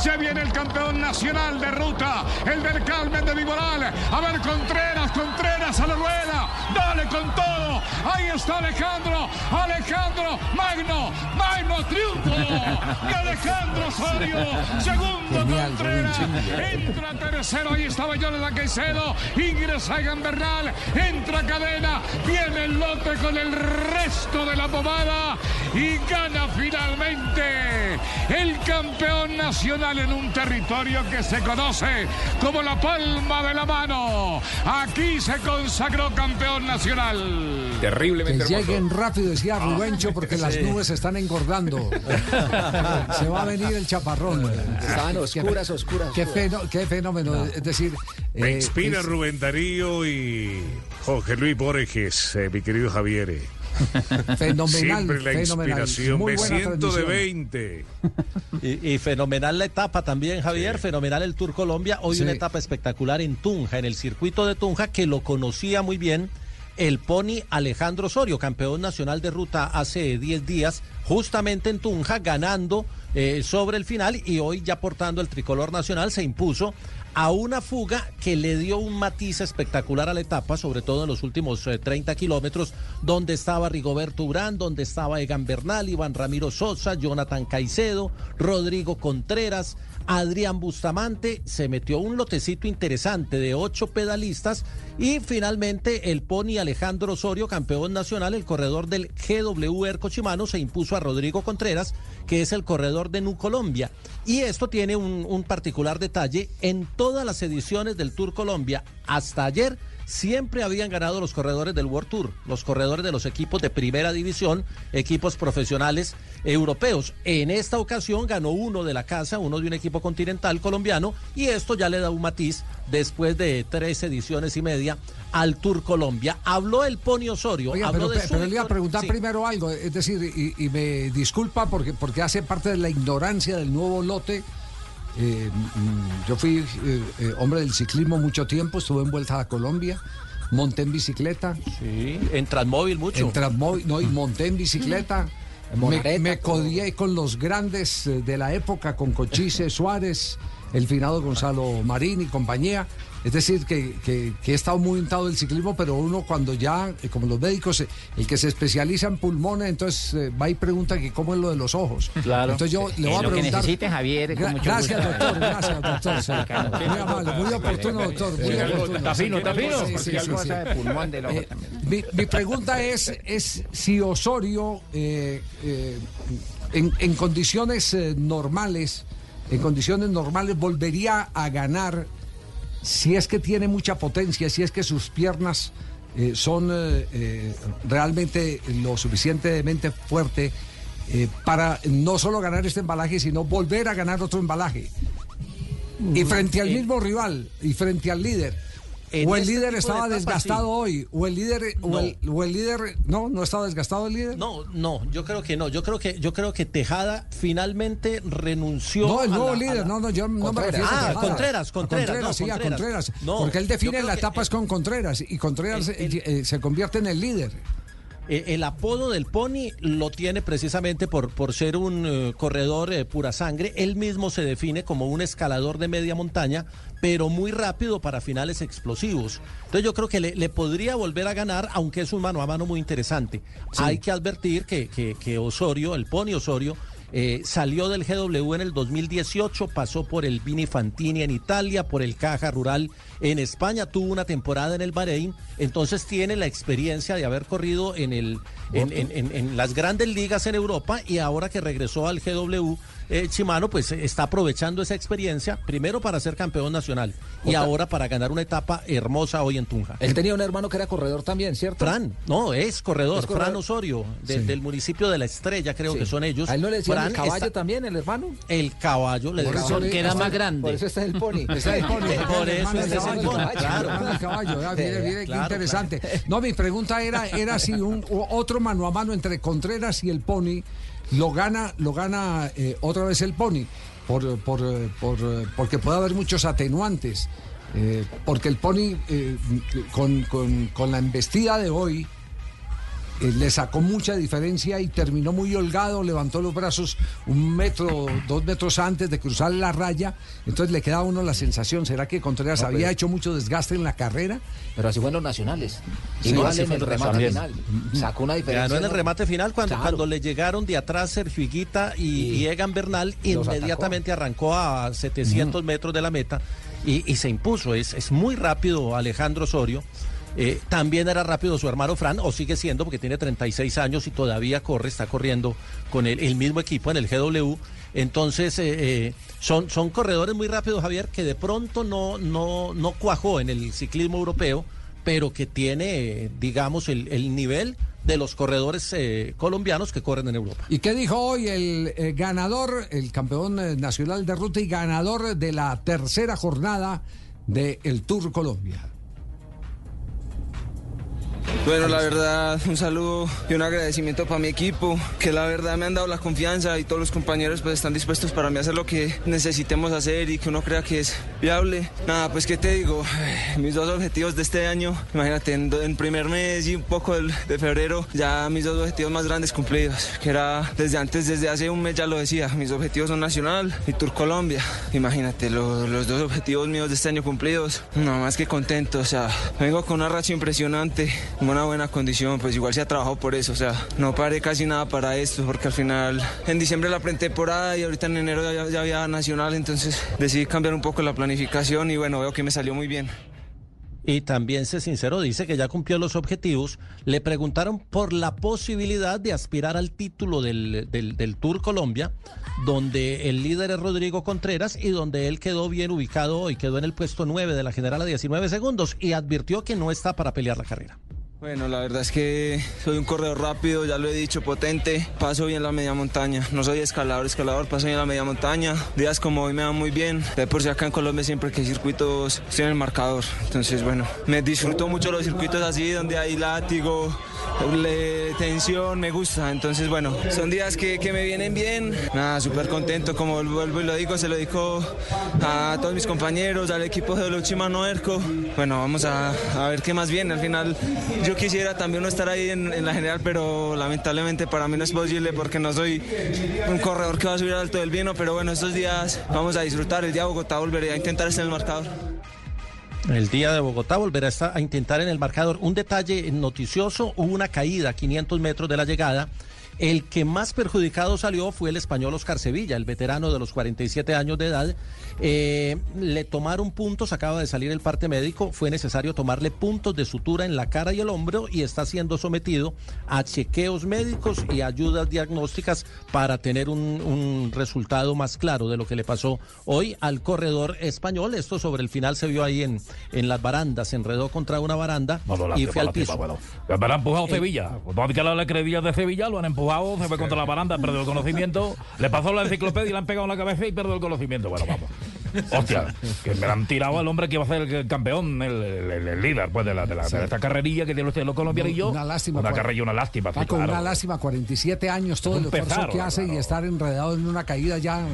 Le dan, le dieron el mismo tiempo del lote, me imagino, ¿no? Sí, sí, sí, sí, pero, pero creo que no, no, por la foto que pone el equipo Sí. Team Medellín eh, y obviamente por las suturas y demás, creo, y además tiene un, eh, está con un eh, sostén en la mano, creo que al- alguna fractura puede Bueno, pero tener. ganó es puntos, ganó especulación puntos, mía. Javier, ganó puntos. Bueno, en el rostro, en la cara. No. Claro, y, y ha ganado. Ha ganado puntos con un top ten espectacular también, claro. Un top ten bastante grande. Bueno, vamos. Entonces, sí, Claro. para evitar Y confusiones. la ¿qué- creadilla. ¿A qué sostén se refiere usted? Un top ten El- el- voluptuoso. Cabestrillo se llama el que le Ah, ponen, ya. eh, cuando se sostiene Para la cargar el niño. para cargar el El niño porque puede tener un- una posible lesión de clavícula, casi siempre es preventivo el- el- la inmovilización, entonces hay que esperar el, el diagnóstico médico. El líder es Rodrigo Contreras, el tour está muy bueno con, con eh, la clasificación como está. Harold Tejada, que era líder ayer, está a 6 segundos. Oscar Sevilla aparece tercero a 7 segundos. Andrea Piccolo está a 11, luego está, eh, este sí es sorpresa, el, el- el chico César David Guavita, que es del Colombia Potencia de Vida, está a 17 segundos, y luego pues eh, eh, hay una cantidad de, de- de corredores importantes, el Pony Osorio es noveno, Rigoberto Urán es décimo, Jonathan Caicedo es 11, Egan está en el puesto 12 a 30 segundos, mañana llegan a Ese es un hecho importante de la jornada. Lo bien que lució hoy Egan. Lo bien. Impresionante. Lo sólido que estuvo. Mira, Hay dos, dos hechos importantes de la jornada hoy. Lo de Egan y, y la selfie que se tomó Cavendish Ah. con el aficionado. Que fue, Sí, sí, que sí. fue maravilloso. Es decir, un. Fue viral. eh, pero, pero total. Total, la dicha después del, del aficionado saltando como un niño. Claro, Porque- el logro. porque- no, El super logro. porque Cavendish le pide el, el- el teléfono para, para eh, hacer la toma de la selfie. Es Espectacular. Esos fueron los hechos. ¿Qué ha dicho eh, Egan Bernal que, que nos vuelve a despertar toda esa emoción que, que genera un pedalista de las condiciones de Egan? Está, está haciendo ya eh, sus primeros balances de lo que ha sido su presencia en el Tour Colombia, carrera con la que abre el calendario. Eh, sí, bueno, yo creo que eh, esto ya sabía que, iba a ser así, la verdad, que iba a ser una etapa muy dura, muy, muy importante. Y nada, fue súper peleada todo el día, la verdad que todo el día hubo mucho nerviosismo, eh, bastante tensión, todo el mundo quería estar adelante, obviamente muchas peleitas ahí durante, durante el día, pero, pero bueno, yo creo que al final eh, en la última vuelta se hizo muy, muy dura y pues eh, la verdad el tener un poquito más eh, marcaba la diferencia. Bueno, mañana, ¿qué nos espera eh, en el Tour Colombia? Mañana van de Paipa a Zipaquirá, son 181 kilómetros. Si sortean, lo que pasa es que la montaña está hasta la mitad de la carrera porque pasan por el Moral, pasan por Tierra Negra, por Villapinzón y por el Alto del Cisga. Pero el Alto del Cisga lo pasan en el kilómetro 115 y todavía va a haber un recorrido largo, plano, para llegar a Zipaquirá. Si no le sacan mucho tiempo a Gaviria y a Cavendish, podríamos volver a ver un duelo de sprinters. Entonces, ¿cuándo- O ¿cuál va a ser la etapa? La, la del Alto Albino va a ser la etapa del donde se Alto va a decidir todo, sábado. sí, donde veremos el duelo Nairo, Rigoberto, eh, Egan, eh, Egan. eh, y, y- eh, Tejada. Ahí hay, hay- hay muchos escaladores. Y- y- no, y el domingo. El bueno, el domingo- sábado el Alto del Vino, pero el domingo también. El domingo la- Si yo hubiera sido ciclista, me quedo ahí en el alto del vino. El, do- el domingo, el sí no, domingo el no paso. punto donde se va a definir la carrera, porque va a ser por muy poquitos segundos, va a ser Teusacá, Patios. Son Sí, tres sí, kilómetros Bravos. bravos, bravos y explosivos, que ese va a ser el último a- a- alto y de ahí se descuelga para bajar hacia Bogotá. Es decir, ese va a ser el alto donde se van a sacar chispas. A 11 kilómetros de la meta pasan Eso. patios. Pero, Pasan pero, esa, pero, eh, esa, no, esa no es una subida muy empinada, lo que pasa es que es un- o- o- una No, subida muy sí. rápida. No, Están, Es están, para- eh, es- más eh, para- para explosivos. pendi- eh, pendientes del 11% se registran Sí. ahí, de Sí, en 10 y esa. 11% y, y tiene eh, eh, un total, esos 3 kilómetros eh, son 2.9 kilómetros que se van a sacar eh, chispas ahí y, y eso va a yo, ser... yo lo que digo es que no es muy prolongados esos ascensos de, de- de esa magnitud, no, son tan no, no prolongados. son- ah, no, es- no son corto, pero va a ser Por- explosivo. Por, por eso le digo, va a ser, ahí, ahí sí va a ser un- una carrera sangrienta, ahí va a ser sangrienta. En esa parte. es que el, alto, el- el, el- el- el alto del vino el sábado tiene 30 kilómetros subiendo, al Pero- 5,7. Sí, pero tiene pedazos también que son. eh, Pero es más son extensa, ¿no? pedaleables, o sea, son pedaleables. No, son más sost- el- el- la- es más larga, la montaña es Sí, mucho más larga. más larga. Hay más no, altos no, así, sí, Javier, del son más- al de es, más larga, pedaleable, más no más intensa como es el, el pedazo del- de la calera que hasta arriba, hasta el alto, son 8 kilómetros. Eso va, va a depender, atacar. va a depender de qué es lo que pase en el vino para establecerse. de ese acuerdo a es las el diferencias, ahí sabremos si evidentemente puede ser sangrienta la del domingo o no, de acuerdo a las diferencias que se tomen. Pero, pero evidentemente va a ser un, un final emocionante, muy emocionante. Se ha llegado a, la última, a las últimas etapas en los Tours con diferencia entre 20 segundos en el lote que define la carrera. 20 segundos el, El último el- día. el- entre los favoritos. Entre los favoritos. El máximo entre los favoritos, 20 históricamente segundos. lo- en el Tour Colombia. Bueno, muy bien. Tenemos las 3 de la tarde, Preparamos la 14 candela. minutos. Nos vamos a un minuto de noticias porque hay información de última hora. Así es, eh, primero quiero invitarlos en Medellín. Atención, Medellín necesita un nuevo velódromo Cochise Rodríguez. Ya son 45 años con el mismo escenario desde 1978. La comunidad deportiva, los aficionados, la ciudad, los gestores del nuevo velódromo solicitan al nuevo alcalde de Medellín, al nuevo gobernador de Antioquia, no dejar pasar otros cuatro años. Buena, buena. La unidad deportiva Atanasio Girardón no se puede, no se pueden hacer eventos internacionales de la UCI. El último fue en el 2011. Ya no más arreglitos, pañitos de agua tibia. Se necesita un nuevo velódromo y por supuesto que tenga el nombre de Cochise Rodríguez. Una pausa, ya regresamos, nos informamos. Blue Radio, BlueRadio.com. La noticia del momento en Blue Radio.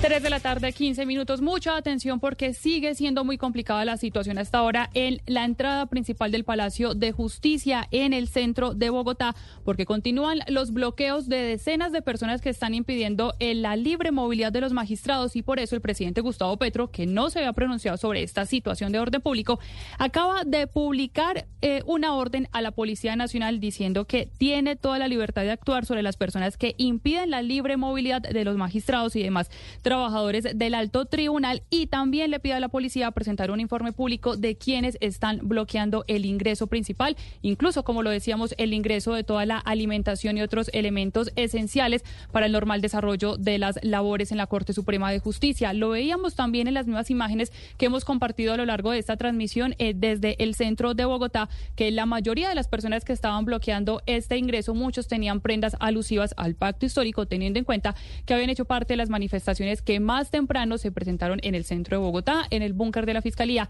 pidiéndole a la Corte Suprema de Justicia que agilizara la elección de la que va a ser la nueva fiscal general de la Nación. Unas movilizaciones que desde el viernes pasado fueron impulsadas y convocadas por el mismo presidente Gustavo Petro, que ahora le está pidiendo a la policía que intervenga todos los cierres que se tienen en este momento a propósito y está tratando de pedir ese informe por si posiblemente se presentaron personas infiltradas en medio de estos bloqueos que son los que mantienen esas afectaciones hasta ahora en la Corte Suprema de Justicia. Justamente ya está reunido con el magistrado Gerson Chaverra, el presidente de la Corte Suprema de Justicia, el general William René Salamanca, director de la Policía Nacional, que llegó allí para verificar el estado de todos los magistrados y demás trabajadores y revisar cuál va a ser el plan de acción. Esto dijo el general Salamanca. No he tenido informaciones de personas que haya, donde haya una violencia o una expresión desmedida y inseguridad. Si la hay, tenemos que actuar. Pero eh, hasta el momento acabo de llegar, no he encontrado ninguna información diferente a lo que veo en la parte externa. Si la- las personas están, persisten en su bloqueo, la policía procede. Aquí prima eh, la seguridad de los magistrados, prima eh, la seguridad de los funcionarios. Dice en este momento entonces el general Salamanca que si los bloqueos van a permanecer, entonces sí va a darse esa intervención. Ya estaba haciendo presencia varios agentes de la UNDEMO, de la eh, antigua SMAT, precisamente apoyando todo lo relacionado con el control para evitar que estas personas, que además de bloquear el paso, pues terminen ingresando a la Corte Suprema de Justicia. Pero son varias las reacciones que se conocen en este momento. En especial de diferentes sectores, pidiendo respeto por toda la integridad de las personas que están trabajando en esta sede del alto tribunal. Sin embargo, también les contamos otra información que está en desarrollo y que tiene que ver con el gobierno nacional y es que ya la presidencia oficializó el nombramiento de Luis Gilberto Murillo como canciller encargado. Esto en medio de la suspensión contra eh, Álvaro Leiva, que recordemos deberá estar fuera de su cargo por tres meses en medio de una sanción instaurada por la Procuraduría. Luis Gilberto Murillo va a seguir siendo tanto eh, canciller encargado como embajador de nuestro país en Estados Unidos. Reiteramos entonces, el presidente Gustavo Petro le ha dado la orden a la policía de intervenir los bloqueos que tienen eh, impedido el paso en la Corte Suprema de Justicia, pero también le está pidiendo un informe para verificar si hay personas infiltradas ajenas a la marcha que él mismo convocó desde el pasado viernes y que están generando estos desmanes. En blurradio.com encontrarán todos los detalles y por supuesto en nuestros boletines informativos vamos a estar actualizando. Atención a esta hora, se juega torneo preolímpico, cuadrangular final en la segunda fecha, Argentina frente a Paraguay. ¿Qué ha ocurrido, Marce? 17 minutos, Argentina va ganando 1-0 con gol de Pablo Solari. El primer eh, gol de este jugador de River Plate, la asistencia fue de Cristian Medina. Para Solari que le pone velocidad, que viene para acompañar, espera Castro, ya está Solari que juega por la mitad. Está llegando entonces parcialmente a Argentina. ¿Cuántos puntos? ¿A cuatro? Sí. Cuatro y es el líder entonces de este grupo. Paraguay, recordemos que es segundo con tres puntos. Venezuela y Brasil que aún no juegan. Eh, Venezuela es tercero con un punto y Brasil con cero puntos. Con Peralta, el balón por la banda izquierda. 3-19. Eh, Frank. Hola Javier, ¿cómo, ¿Cómo le va? ¿Qué ha hecho, querido? Frank? ¿Cómo van las cosas? Bien, bien, bien. Eh, me, me llegó un mensaje que, que tenía un comentario eh, sobre el look de un jugador de fútbol en Perú. Pues le ¿Cómo es quiero la historia? contar, A mi, ver, ¿cómo es la presente la sección, mi querido Tiba. En Blog Deportivo, adelante con la joda. Así es, mis amores, hoy en adelante con la joda no vamos a hablar de mejores vestidos, sino No. los que se han desvestido y no propiamente en su casa, Javier. No puede ser. El último caso fue el del jugador Jesús Bravo, volante del Sport Boy de Perú, que salió al calentamiento de su equipo con una camiseta que decía Perdóname, todo por mí, por ustedes, después de haberle sido infiel a su esposa, ahí lo podemos ver los que están en YouTube. Podemos ver que ahí salió el jugador con la camiseta en pleno calentamiento, Javier. Se ve que es Sí. bastante calentón. Oiga, eh, el, el hombre se puso la camiseta de calentamiento, claro, porque no, No. lo puede hacer oficialmente en el partido. No, ¿y qué habrá hecho? Porque dice, perdóname todo por ti. Por eso, un acto de infidelidad. Le, le fue, le fue Sí, infiel a su esposa, claro, su esposa, una esposa. reconocida empresaria de Perú, lo dejó Muy Javier. linda. No Sí. quiere perdonarlo, dice que no quiere saber nada más de él, que ya le ha aguantado bastantes cosas y que se siga calentando solo porque con ella no va a ser, Y mijito. en la camiseta la fotografía de ella y su Ah, bebé. sí, claro. Este, este es un eh, Yo lo hecho, un hecho, podría decir. Ay. Pues bueno, Javier. Ya le vamos a conseguir tiquete a Perú a. Por eso es que está solo con el. Parece que ya le pidieron la camiseta a varios jugadores de fútbol, Javier. Perdonar, olvidar y eso es que renovar. está con. Lion. A usted como que nunca lo han perdonado, ya veo. Perdonar, olvidar y renovar. no, lo, lo único que le digo es que eh, en Perú estas cosas son comunes. ¿Mm? Porque eh, gran parte de la programación de los canales en, en Perú Se tienen este tipo de, de- de comportamientos, de programas de escándalo, de quién bebió, quién no bebió, quién dejó a la mujer, quién ¿Qué no lo pasa, dejó. Lo mismo está lo mi- desde la, cámara época de oculta. Laura, claro. Laura. Señorita Ah, claro. Laura. Y Claro. todo. Había una, pero es que no me acuerdo cómo se llama, que la a, los, a los jugadores de la selección El peruana. Puma Carranza estaba siempre. Uy, pero le- les- a los jugadores, eh, Valdir Sainz eh, tenía cámara propia ahí. Hacían el presupuesto del año. ¿Cuántas cámaras necesitamos para el programa? Cinco y la de eh, Valdir Sainz. Cinco y la de Valdir propia. Y, y- y la cámara de Valdir Sainz, ¿qué horario? Desde las 10 de la noche a las 6 de la mañana era la cámara de Valdir Sainz. En Perú. como Paltino. Y entonces, eh, eh, eso, es, eso es normal en, en Perú, este tipo de acontecimientos.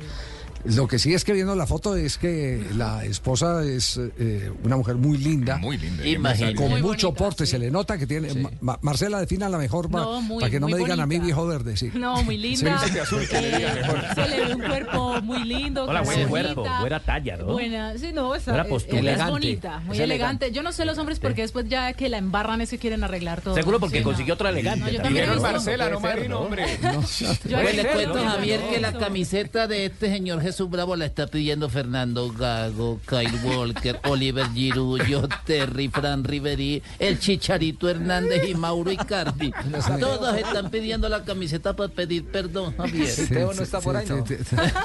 Teófilo Gutiérrez. No, no. Tibaquirá me escribió. Jesús Bravo. Que te esperan. ¿Y por qué está bravo Jesús? María. Porque no lo han perdonado. que, que él quiere que Tibaquira pase por allá y le dé alguna consejito, mijito. Bueno, Javier, adelante Frank, con gracias. la joda. Estaremos pendientes Gracias, de qué sigue Pasó, pasando. adelante con la joda. Y nos vamos a corte comercial a esta hora. Tenemos las 3 de la tarde, 23 minutos. Estamos en Blog Deportivo. Le vamos a dar un repaso en un momento a la fecha que sigue su desarrollo en las próximas horas. Para que levante la mano, Frank. Para contar, me escribió, está escribiendo Perdón, corresponsales sí. de Perú, Javier. Ah, sí, Adelante con que, que el show de moda ahorita, el programa de moda se llama Magali Ah, TV. Magali, no, pero Magali desde hace rato. Magali TV Magali es la sí que está cogiendo a los jugadores. En este momento es que tienen a cuevas de las cuevas, mijito, prácticamente. Porque sí. la esposa Sí, sí. es bailarina y anda en unos, eh, unos ¿Verdad? intríngulis raros allá también. Entonces estaremos Por eso le digo que, pendientes. que eso en Perú es muy, muy, muy normal. Ese se le voló Es a muy Gareca en la concentración en New Jersey cuando jugaron contra Colombia. Sí, eh, Cuevas. Ah, Sí. sí.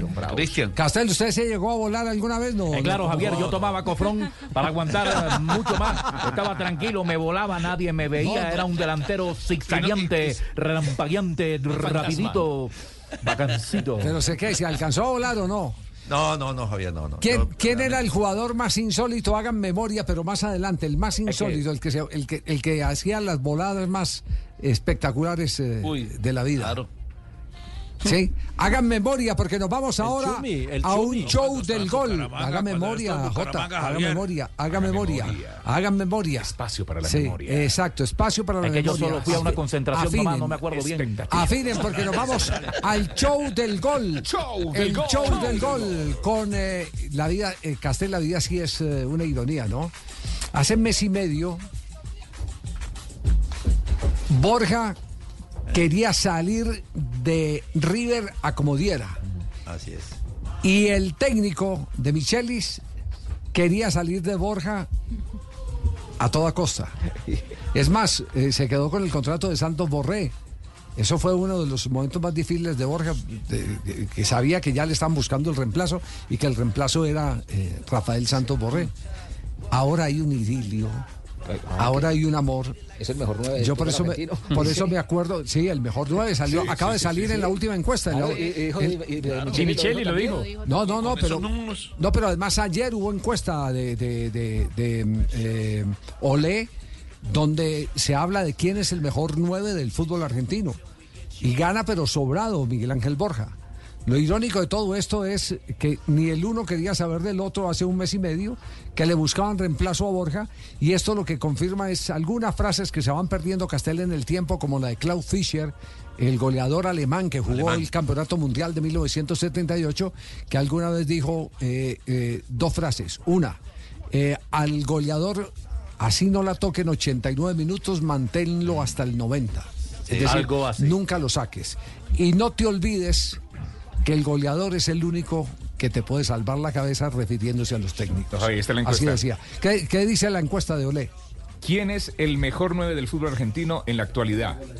Miguel Ángel Borja, 46% ganando, es el primero. Edison Cavani, el 7%. Roger Martínez, 3%. Gabriel eh, Ábalos, eh, 3%. Luciano. Ábalos, Ábalos. Ábalos, perdón. Sí. Luciano eh, Gondou, 5%. Vareiro, 2%. Miguel Merentiel, 28%. Es el segundo más alto. Eh, Lucas eh, Pacerini, 2%. Juan Ignacio Ramírez, 1%. U otro, 3%. ¿Por cuánto le ganó eh, eh, a Merentiel, que, que es Lo- el lo otro dobleteó, jugador de lo dobleteó, 46% tiene 46% Borja, sí. Borja. Y otro colombiano allí, Roger Martínez también, además. Pero tiene el 3%. El, el pero- mejor 9 del fútbol argentino. Ayer volvió y marcó. Pablo Díaz viene contra la derecha, cambia la pelota al medio, un toque. Ahí está el remate, abajo. Borja, gol.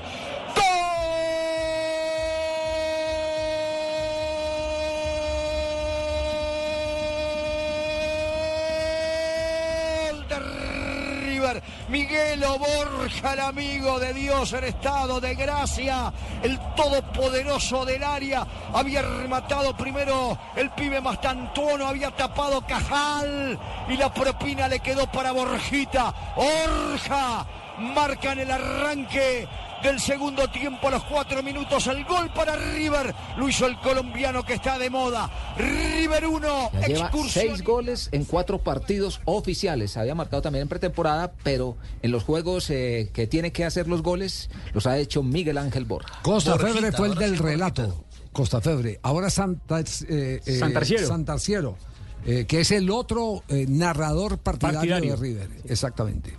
La pelota de Pablo Díaz, balón que viene para Franco, le pegó, el arquero la deja viva, Borja.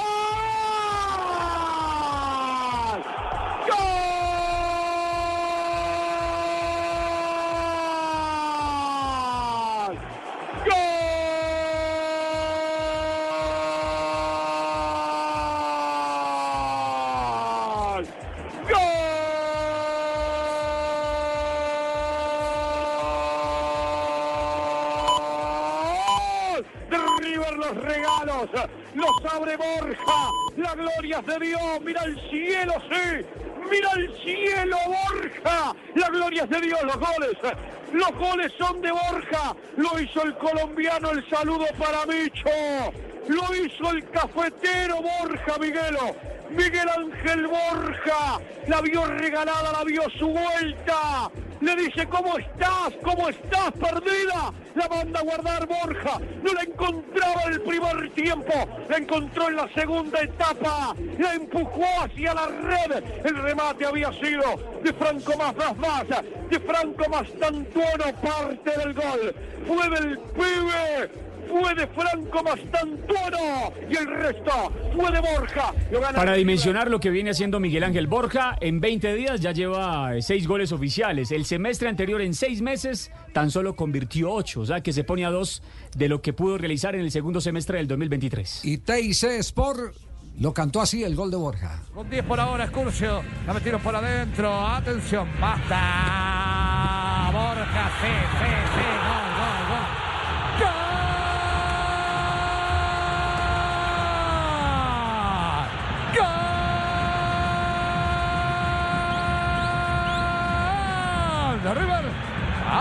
4. Se la llevó por delante Borja. Se metió adentro del arco. River 1.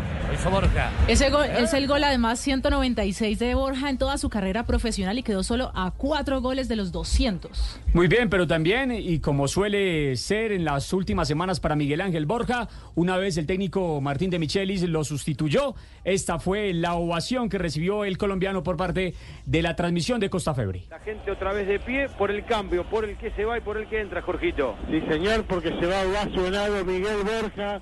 Ingresa con el 32 Roberto. Roberto a la cancha. Se va Borja, el goleador de River, el colombiano, de un gran momento futbolístico para una actuación irregular de River en Santa Fe. Y el otro narrador partidario, Santarciero, también lo ha despedido una vez fue la sustitución con mucha motividad. Se viene el cambio en River. Cambio en el millonario. Se va uno de los goleadores de la noche.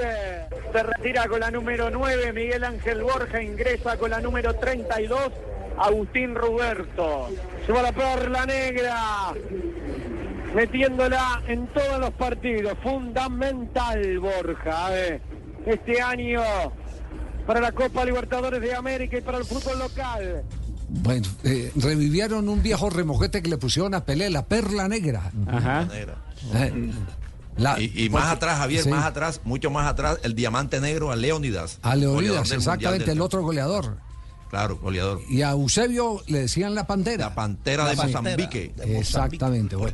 Todo esto, eh, eh, todo esto hay que reciclarlo, muchachos. sí. Claro. Hay que hacer Claro, sí, Apenas llegue la racha. No, apenas lleguen las nuevas generaciones, entonces uno lo, uno lo, lo recicla. Qué creativo. Sí, que- sí, sí, sí, sí. Qué creativa, creativa. co- coincidencia creativa. Ya está inventado sí. hace años. Ellos ya hay un montón de cosas que están inventadas. Leí ayer una columna del periódico El Tiempo donde se refiere al manejo del lenguaje de los periodistas eh, deportivos. Eh, eh, exalta lo que hacía Carlos Arturo Rueda, esa imaginación con la que transmitía Pastor Londoño Pasos, las vueltas a, Colombia, los relatos de quienes hacen del lenguaje figurado una auténtica poesía. Eso me llamó poderosamente la atención, pero me llamó más poderosamente la atención que quien la escribe, no tengo aquí el, el- nombre, pero quiero agradecerle infinitamente, es oyente porque hace eh, relación a este programa y al programa de Fran Peláez. Textualmente dice, dice que entre este programa, Blog Deportivo, y el programa de Hernán eh, Peláez, él se la pasa porque no sabe eh, dónde se siente más amañado, más, más, eh, complacido, más a gusto. Qué bueno que nos escuche, Luis. No, pero, pero no, no, no, ya no los mande para allá, Sí, déjelo acá. sí. Déjelo acá, hombre. Dijo Peláez, yo no me no Dijo Peláez, dijo Peláez. no, Hernán no, Peláez. no dijo- Sí, no dijo, no Pero dijo ¿cómo nada no compañero nada? Peláez. Sí, pues claro, Sí, claro. sí, sí. Digo, nomás Peláez, ¿verdad? Sí, Pero sí. ¿por, por qué no No revisar? haga la Esperanza Gómez, no saque pecho.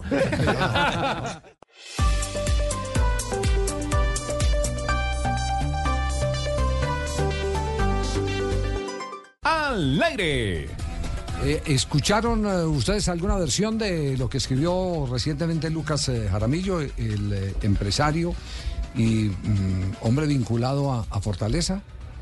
Sobre Eh, la competitividad en el fútbol frente a los brasileros, por, Eh, por la sí. cantidad de dinero que reciben ellos por derechos de televisión. Sí, ¿Tiene ahí el, el- el trino de, de Lucas? Mm, voy a ver si lo, lo tenía por aquí destacado, a ver si lo encuentro. Acá está don Javi. Sí, a ver, ¿qué Dice- dice, ¿qué dice el Dale, trino? ¿Cómo vamos a competir? Sao Paulo, el que menos recibió de esta lista, recibió 22 millones de dólares y Flamengo es el que más recibió, 55 millones de dólares. Debemos hacer una intervención de mercadeo y abrirnos a que entre dinero de afuera para los derechos en el 2026 del fútbol colombiano. Pero para esto hay que tener un producto más bonito. ¿Cómo? Cosas fáciles. Por ejemplo, número uno, exigir canchas impecables. Dos, eh, por ejemplo, en Envigado, filmar los partidos desde la tribuna oriental para que se vea la tribuna llena y no un muro de frente. Lo mismo en techo, son pequeños detalles que no cuestan mucho. Por supuesto, muchas otras, pero acá pongo unas sencillas de hacer. Las difíciles, repartir la torta diferente, acabar el promedio, crear una C, obligar a la inversión de los clubes para que reciban parte de los ingresos. ¿Qué más? Pregunta él. Bueno, eh, se refería él a, a un eh, trino que puso en el día de ayer Marcelo V. eh, Celares, Celares, donde Flamengo recibe 275 millones, redondeando la cifra de reales. 275 millones, no sé cuá- eh, a cómo está Eso fue lo que recibió en el 2023. Exacto. Corinthians 187 millones de reales. Ya les vamos a hablar cómo es la, la- la relación con el dólar. Gremio el tercero 170, Palmeiras 162, Atlético Mineiro de Minas Gerais 121, Botafogo 112 y Sao Paulo, el que menos recibió, 111. 275 millones de reales son 55 millones de dólares. 55 millones de Eso, dólares. eso recibe Flamengo al año. ¿Cuánto Al año. recibe el equipo que más recibe en Colombia? Eh, por supuesto, estamos, estamos hablando de, un- de- de cosas que, que- que son inalcanzables. Eh, Pero es que Brasil- reciben, recibe- todos reciben lo mismo por partido, Es ¿no? que acá es igual, eh, acá es igual para, todos. No, no creo. Hay No, hay unos- Bueno, por lo- los que son socios, los que son socios de la Dimayor sí reciben Sí. igual. Sí, hay categorías. Hay Ah, categorías. Eh, lo que pasa es que eh, allá el mercado es un mercado, eh, para que pongamos todo en contexto, no es que no tenga razón Lucas Jaramillo. Tiene mucha razón. Tiene mucha razón. Eh, pero para meterlo en contexto, eh, allá es una comunidad de eh, casi 220. eh, podemos mirar cuál es el censo en este momento de Brasil. Yo creo que están 220 millones de habitantes. Entonces, un- 214.3 millones. 214.3 millones de habitantes. Censo del 2021. Estamos hablando de un mercado grandísimo y, y nosotros estamos en los 55 o ya, pas- ya estamos en los 60. Cuando yo salí eran 54 millones 935 mil. Por ahí estamos. 51,5. 50, el, el último dato de censo. Entonces ahí hay una diferencia. Esta plata es difícil que la pueda recaudar la torta La publicitaria de Colombia. claro. Es La- muy, la nos- muy. Nosotros tenemos la cuarta La parte de la población, parte. pero los equipos no reciben la cuarta parte del dinero que recibe Flamengo. Exactamente. Pero eh, también ha- hay cosas. Atención que hay gol de Paraguay. Empata en este momento en el preolímpico. De Paraguay. Gol de Paraguay. Ese es, ese es Diego Gómez, el capitán, la pidió y en tiro libre la bola que se desvía en un hombre en, un hombre en la barrera y llegó el empate de la selección guaraní. Segundo empate para la selección de Argentina. Se frotan las manos los eh, brasileños, que son los únicos que no han ganado, aunque han jugado un solo partido en este momento en el torneo. Entre tanto, ¿qué? ¿Paraguay qué? ¿Cómo va Paraguay en la tabla de posiciones? Con este empate, Paraguay está liderando el grupo cuatro puntos. Argentina pasa entonces al segundo lugar, dos puntos. Potente remate, no encontraba en lo colectivo, encontró en un tiro libre la posibilidad del empate. Y Argentina, que en fútbol y en espacios podía haber asegurado el resultado, ¿cierto? En cualquier momento el equipo paraguayo una jugada como esta, un foul innecesario. A segunda hora se viene entonces Venezuela frente a la selección de Brasil, torneo preolímpico. Apenas estamos en la segunda fecha. Ve, ve, suela. Estamos aquí haciéndole barra. Recordemos que son dos cupos a los eh, Juegos Olímpicos. Con este resultado, Paraguay vuelve al liderato de la fase final del preolímpico, cuatro puntos. Argentina es segunda con dos, tercera Venezuela uno, cuarta Brasil que no suma. Si Paraguay gana, es el primer clasificado a los Juegos Olímpicos. Si logra derrotar, ¿en cuántos Remontar. minutos faltan? Todavía le queda tres minutos del tiempo reglamentario de la primera mitad y todo el segundo Falta tiempo. todavía mucho eh, para, para poderlo leer. Minuto 43 Bueno, de juego. Pero ¿sabe qué es lo más importante de lo que dice Lucas Jaramillo volviendo a tomar el tema?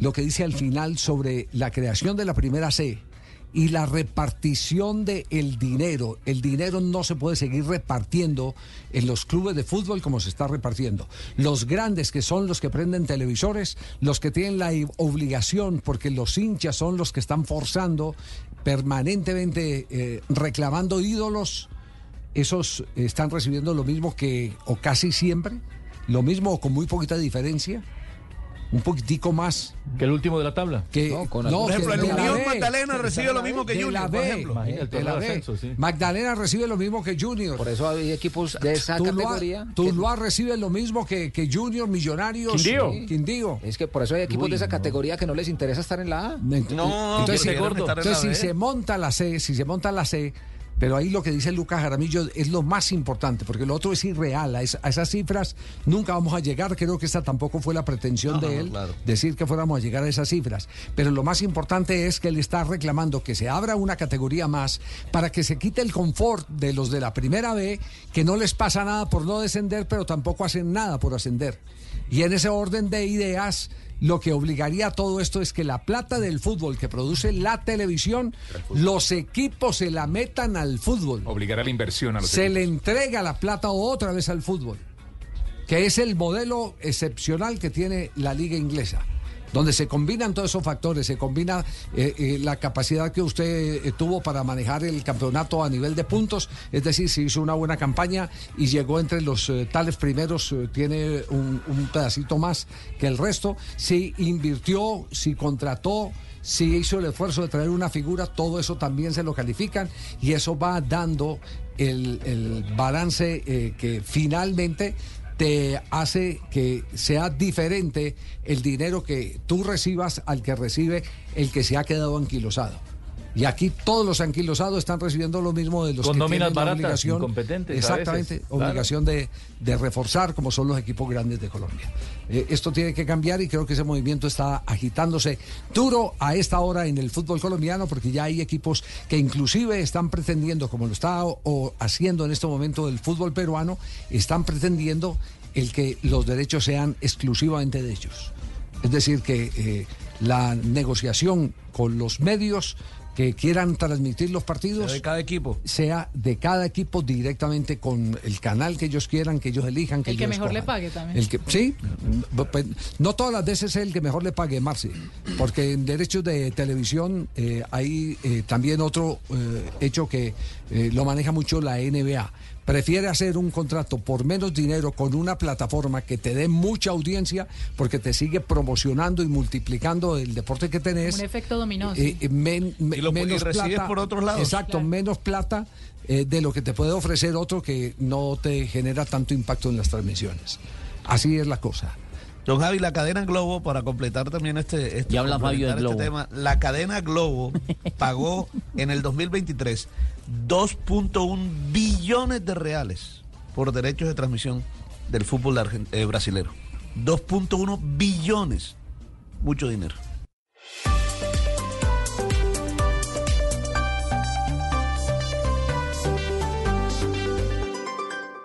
Para ganar la Atenea, si consigue un tanto en estas instancias de Real Madrid, ahí eh, lo que se nos va a venir para la segunda Está parte. jugando en este momento Linda Caicedo, juega el Atlético de Madrid frente al Real Madrid. Ya tenemos resultado parcial, Marce. En este momento Atlético de Madrid eh, gana el partido 1-0 con gol de Ludmila da Silva al minuto 38, va a 45 más 3, ya está por finalizar el primer tiempo y Linda Caicedo hasta el momento tiene una calificación de 7, buena calificación para hacer el primer tiempo. Buen centro pasado de... Y hay otra muy buena noticia en este momento. Ahí está, Andrea. Puede poner, no deja pasar. Y ojo que puede intentar el remate directamente a puerta. ¡Golazo! ¡Gol de Manuela Vanegas! Amagó a Andrea, pero le pegó la colombiana, sorprendiendo a Tarazona. Vuelve a ponerse por delante la Real Sociedad. Vaya golazo de Manuela Vanegas. Ese disparo con la zurda. Manuela Vanegas entonces le da la clasificación a la Real Sociedad frente a Levante, dos goles por uno. Fue el segundo tanto, el partido iba uno por uno, por ende la ins- instala su equipo ya en la semifinal de la Copa de la Reina, Torneo Español Femenino. Muy bien, gol de Manuela Vanegas, golazo. Eh, Vamos a ver De si nos llega el video para poderlo apreciar y disfrutar ese gol del fútbol femenino de Colombia. Una especialista en tiros libres y además recordemos que, envidia. que viene en una alza futbolística. Manuela pasó ya los 100 partidos en, el, en la primera división femenina de España eh, y ya también, digamos, se convierte en la tercera futbolista que alcanza esa cifra con Lacey Santos y Natalia Gaitán. Muy bien, escuchas Blue Radio, BlueRadio.com, panita. Qué envidia la niña haciendo, anotando, y todo eso, pero bueno, yo también tengo las esperanzas puestas. Lo que me da envidia es que yo Hágase anotar usted. Sí, señor, me hago anotar, con un chiste. gran chiste. El Eso, del, hágale. el del pastor No, fue genial. no, el del pastor, claro. Que todo el mundo ha preguntado por ese chiste. y- No vas a caminar. ¿Con qué va a sorprender hoy? ¿Con qué va a sorprender hoy? Hermano. No, hermano, Saque un buen preséntame. chiste. Señoras y señores, en el único show deportivo de la radio, aquí está el Panita Gil. Eh, ¿Cómo le parece, don Javier, que estaban do- un mosco y una mosca haciendo el amor? Un mosco y una Hola, ¿y en Sí, dónde lo estaban haciendo? hola? Estaban haciendo... eh, Encima de una chuleta. ¿Volando o en dónde? hola? Sí, claro. Encima de una Sí, chuleta. hicimos una chuleta pasada. y le dice, le dice la mosca al Encima de mosco, cono. le dice la mosca al mosco. Dijo, le dijo eh, eh, Roberto, porque así se llamaba el mosco. El mosco se llama Roberto. Dijo, Roberto, ponte condón. Dijo, ¿y por qué? Dijo, por si las humanas. No, cayó mucha calidad. Ah, mucha calidad. No, ¿cómo que cayó, mucha calidad? La que vaina mala. Marcelita, Marcelita lo entendió. Sí, sí, sí. ¿Le gustó, Marcelita Marce? le Sí, gustó. sí, estuvo. Eh, Demoró en entenderlo, pero le sí, gustó. Sí, las fly. vaina mala, hola. No. ¿Tiene algo, Marino? Hola, entró un borracho para de la, de la estación de policía. Sí. A preguntar. ¿Podría ver el que robó ayer mi casa, señora gente? Uy. Y el funcionario encargado, pues obviamente lo atiende. Le dice, bueno, ¿y para qué lo quiere ver? ¿Cuál es su, su, su sensación de verlo? Y el borracho le contesta, para saber cómo entró sin despertar a mi mujer.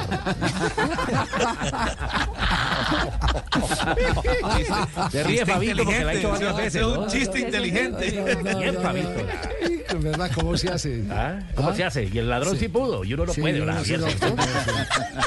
muy incompetente, ¿cierto? no, Sí. no, no, no. Somos muchas bolas. No, no, no, no. Bueno, fue presentado Santiago Arias en Brasil, que ha dicho el jugador colombiano, lateral que aspira otra vez a que sea eh, llamado para los partidos de la selección Colombia en el mes de marzo frente a la selección de España y la selección de Rumania. Sí, señor, ha sido presentado por el Bahía, ha llegado del Cincinnati, de la MLS. Recordemos que el último colombiano que estuvo en este club y que brilló en el fútbol brasileño fue el hoy delantero del Independiente Santa Fe, Hugo Rodallega. Santiago Arias, ¿y por qué le ha interesado llegar al Bahía de Brasil?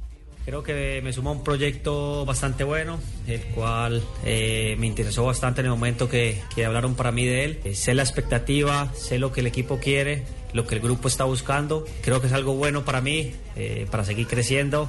Eh, obviamente después de tantos años eh, de estar por fuera de Sudamérica, llegar a, a una liga tan competitiva, una liga con grandes equipos, eh, en el cual se puede competir bastante. Creo que, como lo dije, es algo excelente para mí, eh, para seguir subiendo nivel, para seguir eh, mejorando como futbolista. Aparte que tengo también la oportunidad de, de estar nuevamente en la selección Colombia. Entonces creo que, como lo dije, es un proyecto excelente, el cual veo que tiene mucho futuro y, y bueno, es lindo poder estar aquí y aportar un poco de lo que he aprendido durante estos años. Claro, antes de tomar la decisión y después del coqueteo que le hacía el Bahía de Brasil, le quiso preguntar a algunos compañeros que tuvo por Selección Colombia sobre cómo era el proyecto, cómo era la ciudad, cómo era el equipo, en realidad cómo era la institución.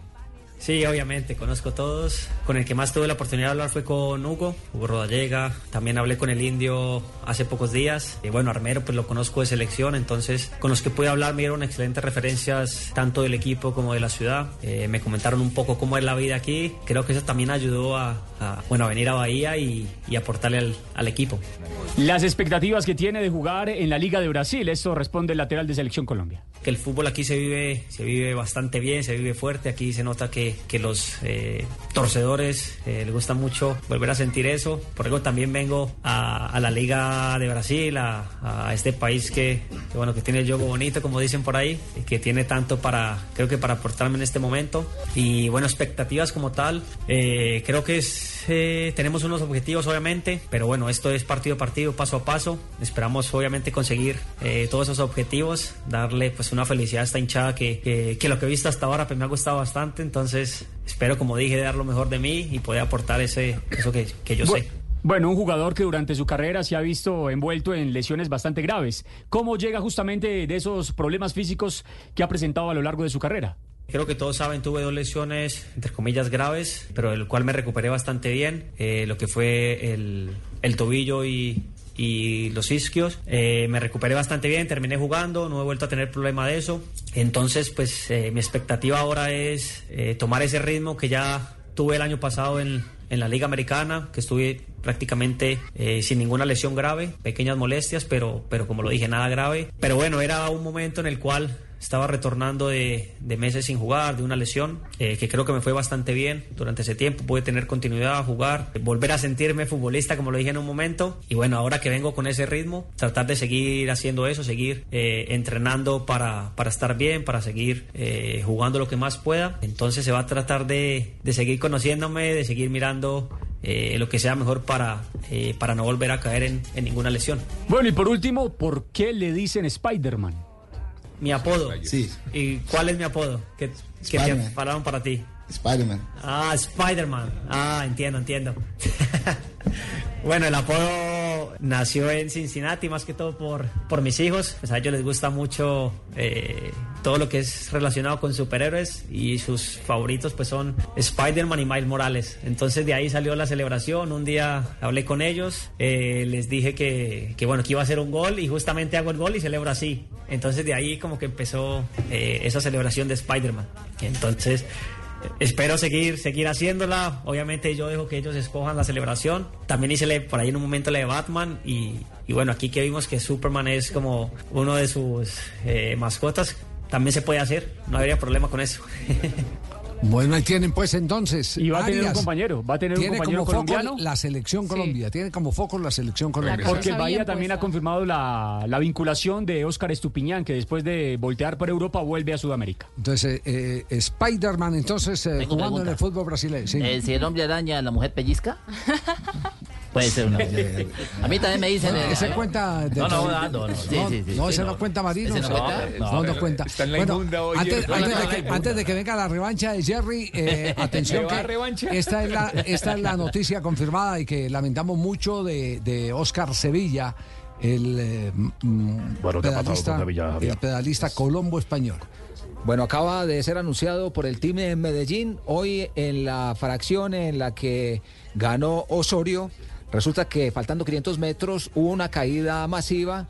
Sevilla estuvo involucrado, se encuentra en este momento en el hospital, está fuera de peligro, pero por ende ya no continúa más en la competencia. En las próximas horas se le harán eh, sus exámenes respectivos y estará entregando el parte médico de Sevilla. Se ve en la fotografía así bastante golpeado, ya con una de sus manos, la mano izquierda inmovilizada. Lamentable lamentablemente se pierde la competencia. Oscar Sevilla, el hombre más experimentado del pelotón, 47 años. Todo tan caro y una caída masiva. Usted, No se, usted se imagina, usted imagina lo que se lo que se perdió Sevilla, es decir, el estado que estaba mostrando, el estado de, de forma que estaba mostrando, lo hacía ver tan competitivo que yo creo que el hombre estaba esperando ese, esa subida al Alto Albino, donde ese sí es Ah, el su patio de la terreno. casa. Y es el patio de la es el patio de la memoria, de es memoria, entrena. todos los días va. Ah, Todos los días va al Alto entrena. el vino, le toma dos copas y bueno, ahora ha perdido el No, control porque no, venía no, con no, vino en la no, cabeza. no, no, Entonces no, estamos no. compungidos, estamos doloridos. Bueno, Qué que ha perdido todo. vamos. ya había sido ya había sido tercero entrando en Santa Rosa de Viterbo en el tercer lugar de la etapa y era tercero en la general, o sea, estaba Sí. a Peleando. siete segundos en la general, había sido tercero también en el circuito de Manizales comenzando la temporada, entonces arrancó un año Mm. con muy buena condición, lastimosamente la caída que, que siempre es eh, la maldición del ciclista. Recordemos eh, con lo que abrimos el programa hoy, hasta el 2 de marzo eh, no se definirá lo de la tarjeta azul que es temporal. Fabio, nos quedamos debiendo ese, ese debate. Yo soy de los que pienso que eso va a enrarecer más al fútbol, va a generar más polémicas. ¿Por qué a este no le sacó la azul si fue que también lo insultó? Porque eso va a ser eh, básicamente para comportamientos eh, eh, que, que, se consideran menores de parte de los jugadores ese tipo de separación aunque, del partido aunque temporalmente. leyendo aunque leyendo de Telegraph el diario Sí. inglés dice que es para reclamos a los árbitros la tarjeta azul para cuando le reclaman fuerte al árbitro pero también cuando impiden un avance prometedor o una jugada importante de gol Eh, y que además dice de Telegraph que esto se puede empezar a usar en el próximo verano en la FA Cup masculina y femenina. Cosas menores, yo le digo cosas menores, pero igual va, le- va a introducir eh, la, la discusión. ¿Por qué a este que le reclamó al árbitro? eh, sí, es más, dentro, dentro de lo que el, el 2 de marzo se va a analizar, está la vocería. Ningún jugador, la propuesta es que ningún jugador se le arrime al árbitro salvo el capitán. Salvo el capitán. buena. Me Claro. Y que dos bueno. azules y, y que dos azules porque le pueden sacar dos azules a un jugador es una roja, o una amarilla y una azul una roja entonces esto esto a mí me parece Ahora que eso volvimos, Javier, al, primaria ahora. Esto, no, esto va a la roja con rojo con blanco Va a rosado. enrarecer más, le va a quitar ritmo a los partidos, va a haber Sí, más discusión, va, a- va a Porque ser más complejo. la tarjeta azul, Javier, tiene, tiene historias en el balonmano y en el rugby. que son deportes donde se juega con las manos. Entonces se puede establecer una diferenciación entre un tipo de infracción y otra. Pero aquí si la incluyen es para un tema disciplinario, Ajá. ya está la amarilla. Si Para sacarlo jugador 10 le minutos de la cancha. árbitro, Sí, saquen el amarilla y Sí, punto. sí, sí, lo que está. Es, es como dicen los alemanes, lo que, funciona no para las que cambia. Sí, Eh, no. a, a propósito, para ponerle el moño al tema, Armani se refirió, ojo, Franco Armani se refirió al bar. Escuchen lo que dice el eh, jugador argentino, campeón del mundo con la selección de Leo Messi en Qatar. A veces al arquero esto que no hay bar y poder adelantarse por lo menos un pasito. Y bueno, sí, sí, sí, la verdad que sí. Cuando no hay bar uno, uno puede, puede robar un, un poquito, robar en, en la- en el buen sentido de la palabra, en buen sentido de la palabra. Puede robar, es decir, puede hacer trampa cuando no hay bar. Entonces no es en el buen sentido. En el buen Entonces, sentido de la entonces- palabra, entonces parte, parte del Trampa ejercicio, Castel, parte del ejercicio que tiene que hacer un jugador es cuando va a la cancha es ¿hay bar o no hay bar? Para saber qué es lo que voy a ¿Qué hacer. mañita voy a aplicar hoy? La Biblia qué dice, no robarás. Eh, es- No, pero ¿sabe que Javier? Que Sí. había entrenadores que le decían a su arquero que se adelantaran en los penales. Y entonces bueno, muchos. ya veremos, veremos a ver si de pronto el árbitro se dio cuenta. Si el, pero Si no pasa de agache, claro. Claro, usted adelante. Hasta que, hasta que llegó el bar. que le puede pasar que se lo repita Usted, usted, eh, no acuerda de Munuti, el del Caldas, ese no se adelantaba, se le tiraba los pies al cobrador. Se achicaba. Se achicaba, ese le tiraba los pies al cobrador. Bueno, Jerry, estamos ya para el empalme, Jerry. saludos de primo, el primo que lo escucha todas las tardes en ¿Cuál Guachiné. primo? El primo que es satánico. No. Satan- Tiene un primo así? satánico, sí, ¿cómo se llama? Rito. que lo escucha todas las tardes. Yo dejaría que no lo escuche, yo dejaría ahí. Saludos a. Dígale que sí, gracias. que lo escucha todas las Deje tardes. ahí, deje ahí ya si quiere. Inclusive el hombre, el hombre es muy cauto. Él tenía una novia Sí. y le regaló unos copitos. Que porque quería una mujer sincera. Hola, qué guachada. Guácala, ahora. ¿Le gustó, ¿No le gustó Marino? No, pero, no, pero es que estas Oigan, bueno. No, el pero el estas nivel está subiendo, Jerry, está subiendo. No, no, no. El nivel de Marcela está muy bajo. Ya, lo presento. No, Esos eran los. Ya, y entonces, ¿qué más ¿Eso quiere? eran los chistes? No, que con esto del, del desorden social también se robaron un, un karaoke en Ciudad Bolívar, don Sí, Javier. sí, y ya están tras las pistas. Marino, ¿tenés algo realmente de calibre para Hola, cerrar? todas las personas tienen química con las parejas, ¿no? Sí. Yo tener Algunas. matemáticas porque solo es problema hablar. ¿no? Usted no tiene química, usted tiene matemática. Okay, round two. Name something that's not boring. laundry? Ooh, a book club. Computer solitaire, huh? Ah, sorry, we were looking for Chumba Casino. That's right. ChumbaCasino.com has over 100 casino style games. Join today and play for free for your chance to redeem some serious prizes. ChumbaCasino.com. No purchase necessary. Void where prohibited by law. 18 plus terms and conditions apply. See website for details.